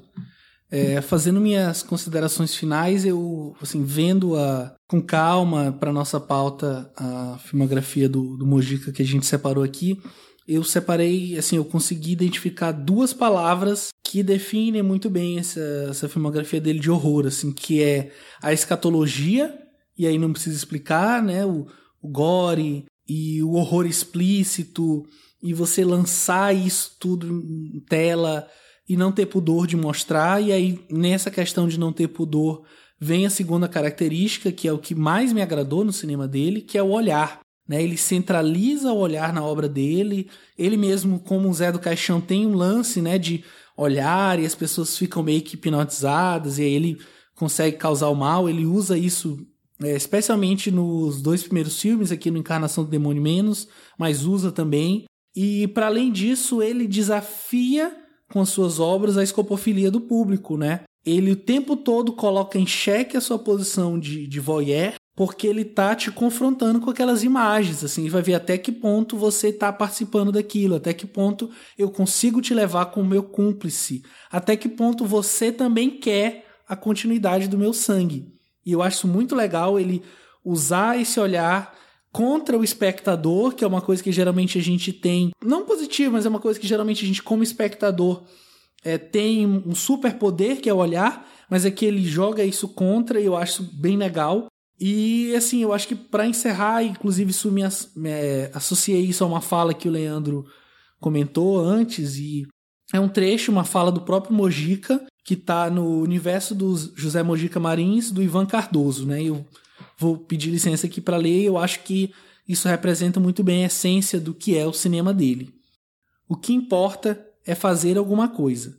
O que importa é aparecer e não desaparecer. Quem não aparece, praticamente o final é um só: desaparece. Então, temos que lutar sempre para que alguma coisa nossa fique uma palavra, uma imagem ou quem sabe um pedaço de trapo daquilo que nós vestimos. Eu acho que essa fala dele é, assim, primordial para entender o porquê ele faz cinema e o que é o cinema dele. Com isso né, em mente, tendo em base todas as discussões que a gente teve, eu vou deixar aqui o meu top 3. Eu vou colocar em terceiro lugar o Exorcismo Negro, por tudo que a gente falou. Eu acho que, assim, eu já tinha pensado nessa, nessa análise que eu fiz aqui na gravação, mas talvez se eu tivesse falado ela em voz alta, de repente escrito ela em algum lugar, talvez isso teria feito o filme crescer mais. Tanto que agora, eu acho que dos cinco filmes que a gente viu, o que eu tô mais na cabeça, assim, para ver com esses olhos é o Exorcismo Negro. É, vou colocar ele em terceiro lugar por isso. Em segundo lugar, eu vou colocar é, A Meia-Noite Levarei Sua Alma, que assim, não preciso repetir tudo que a gente já falou sobre esse filme. E em primeiro lugar, Esta Noite Encarnarei no Teu Cadáver, assim, por tudo que a gente falou, pela cena do inferno, pela construção do personagem, até mesmo pelo fim, não o fim que a censura queria, mas o fim que o filme realmente teve e deveria ter e nunca deveria ter sido outro, eu coloco ele então em primeiro lugar. E você, Leandro, quais suas considerações finais e seu top 3? A gente, em primeiro lugar, queria agradecer muito pelo papo, bom como sempre. Mas deixa, valeu demais, bicho. Porra, a gente quer te chamar já há mó tempão, é, mas que bom que agora rolou, teve essa oportunidade. É, nosso primeiro contato contigo, acho que sempre foi um pouco nesse universo do horror, assim, das coisas mais extremas, se é que a gente pode é, falar. Porra, foda demais poder falar do, do, do, do Mojica contigo. É, acho que foi um papo bem foda, assim. Acho que a gente é, conseguiu é, abordar bastante coisa, né? E acho que teria muito mais a abordar, assim. Acho que é um cinema mesmo que é muito difícil de se esgotar. E acho que dá pra gente enxergar é, os filmes do, do Mojica de várias maneiras, de várias facetas, assim. É, esse foi um pouco exemplo do que a gente teve aqui nessa conversa, né? Algumas opiniões divergentes. Eu acho que isso que é o bacana, assim, acho que é, é o que é mágico, assim, nesses cineastas que realmente provocam alguma coisa na gente mesmo, né? Como o Pedro acabou de falar, assim. Acho que isso é importante, isso é importante provocar na gente é, alguma coisa, assim. Não à toa o Mojica com seus filmes provocou muito, né, ao longo da sua, da sua carreira, assim. Só duas coisas que eu queria pontuar que a gente não falou, assim, é em relação a um filme que ele acabou fazendo depois da Encarnação do Demônio, que a gente não chegou nem a comentar, que é um episódio, na verdade, né, para um, um longa-metragem em episódios, é, é, que é o As Fábulas Negras, é, acho que é de 2014, se eu não me engano, é, tem outros diretores legais ali, o Peter Baestorff, que é um cara lá do sul, que é super foda também nessa, nessa coisa de cinema gore e tal. Tem outros também agora que estão é, me fugindo é, da mente, mas enfim, é um filme bem legal que vale a pena é, procurar. Eu acho que ele está disponível nos streams aí. Acho que um dos filmes é dirigido pelo Rodrigo Aragão também, aquele cara que fez o, o aqueles filmes de zumbi, né, o Mangue Negro, é, A Noite dos Chupacabras e tudo. É, acho que o, ter, o, outro diretor é o Joel Caetano, que é um cara maneiro também de acompanhar. Então, enfim, legal ver que o Mojica continua trabalhando e agora ele está bem debilitado, né? A gente tem acompanhado um pouco aí algumas notícias dele indo pro, pro hospital, se tratando de algumas, enfim, de algumas coisas que estão surgindo na saúde dele, mas é, de todo modo acho que ele já deixou um legado importantíssimo, assim, é um legado para o Brasil principalmente, e é foda, é triste que a gente tenha que ter é, a gente teve que esperar um reconhecimento internacional né, do Mojica para depois, enfim, cultuar ele aqui. É, e ainda acho que não cultuamos o suficiente a imagem horrífica do, do Zé e do Mojica, claro. É, mas enfim, foi bom demais poder falar com vocês sobre, sobre esse cinema tão subversivo e tão libertador mesmo, assim, em todos os sentidos. É difícil fazer esse top 3 também, apesar de serem só cinco filmes. Aliás, acho que até por isso mesmo se torna meio difícil, assim. Mas é, eu vou colocar em terceiro lugar o Esta Noite Encarnarei no Teu Cadáver, é, sequência né, que ele faz. É, acho um filme absurdamente incrível, genial, como a gente comentou aqui. Aquela sequência do inferno, certamente uma das maiores sequências do, do cinema brasileiro. É, enfim, acho que merece todos os méritos mesmo que tem. É, em segundo lugar, eu coloco O Ritual dos Sádicos. É, por tudo que eu falei, acho realmente um filme brilhante, acho uma obra-prima. Inclusive, acho que ele está um pouco empatado com o meu primeiro lugar, que é o A Meia-Noite Levaria Sua Alma. É, acho que são dois filmes é, muito diferentes entre si, mas que ao mesmo tempo lidam com as mesmas questões, assim. E é um mesmo diretor é, tentando colocar para fora as suas angústias e as suas ideias, pensamentos, se é que a gente pode dizer, talvez a gente chame como os Ganzella costumava falar nos textos dele sobre o Zé, sobre o Mojica, o seu anti-pensamento, né, suas anti-ideias. É, acho que essas contradições todas é o que dá conta do, do, do cinema dele. Mas é isso, gente. Valeu, beijão e até a próxima. Então, vamos lá. É... Bem, eu acho que todo mundo falou bem e falou bastante já do cinema do, do, do Mojica, assim, mas sobretudo que é, esse cinema de horror dele, assim, que é interessante é, para mim pessoalmente é que apesar de lúdico e toda essa, é, essa aura que envolve os, os, os, os filmes do Zé e tal, ainda é possível se identificar em algum nível, né, com esse personagem, assim, por mais absurdas as coisas que ele faça, é, existe humanidade nele, às vezes muito mais do que em todos os outros personagens, assim, acho que é uma coisa que me, me cativa muito no personagem. E então, é, é basicamente, o top 3 vai ficar assim nesse nessa versão mais raiz, né, do, do Zé do Caixão. É, em terceiro lugar, eu vou colo colocar o Ritual dos Sádicos. É, em segundo lugar, Esta Noite Levarei Tua Alma. E em primeiro lugar, Essa Noite Encarnarei no Teu Cadáver. É isso. É, também já agradecendo aqui todo mundo que está presente, mandar um beijo pro Fernando. E é isso, vamos ver o que, que tem para o próximo plano de sequência. Pô, show de bola. É, agradecer mais uma vez, né? E agora, em nome de toda a equipe, é uma deixa por ter aceitado gravar. Como o Leandro falou, a gente já queria te chamar faz algum tempo, mas sempre não conseguia encontrar aqui um, um meio-campo, né, pra gente agilizar. E que bom que a gente conseguiu e conseguiu para falar de é um cara como o Mojica, né, e que, como o Leandro falou, é assim, já tá já tá velho, assim, já tá bem debilitado, mas é, que bom que a gente está conseguindo fazer essa homenagem em vida. De repente, espero que isso chegue a ele de alguma forma, ou é, alguém da família, enfim, né? Porque é um cara muito importante para o nosso cinema e que realmente precisa de reconhecimento. Eu acho que o que a nossa geração, essa geração que tem hoje, sei lá, seus entre 20, 30, 35 anos, é, enxergava no Mojica só o Zé do Caixão, essa figura que estava no Gugu, que ia na Sônia Abrão, que ia nesses programas é, como uma forma de chacota, eu acho que essa nova geração não enxerga nem isso. E é uma coisa que a gente tem que tentar mudar, né? Tem que tentar é, reafirmar a figura do Zé do Caixão como esse cara forte do nosso cinema e do nosso cinema de horror, sobretudo. É, então, obrigado a todo mundo pela gravação, gente. Obrigado, Leandro. Obrigado, Madeixa. Obrigado, Marina.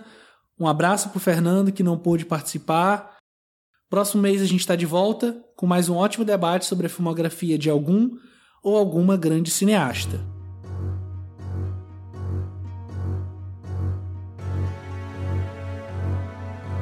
O plano sequência vai chegando ao fim e eu tô aqui para deixar os recadinhos de sempre. Queria agradecer a todo mundo que mandou seu feedback sobre os nossos últimos programas e dizer que se você quiser enviar comentários, dúvidas ou sugestões de temas, pode nos encontrar em facebook.com/barra plano sequência podcast, no Twitter arroba plano seccast, plano no Instagram arroba plano seccast também, ou então através do e-mail contato arroba plano-sequência.com. Se você ouve o Plano Sequência e gostaria de nos ajudar a atingir um público ainda maior, avalie o podcast no iTunes para que possamos ter mais visibilidade dentro da plataforma. O Plano Sequência fica por aqui. Boas festas, um grande abraço e até 2019.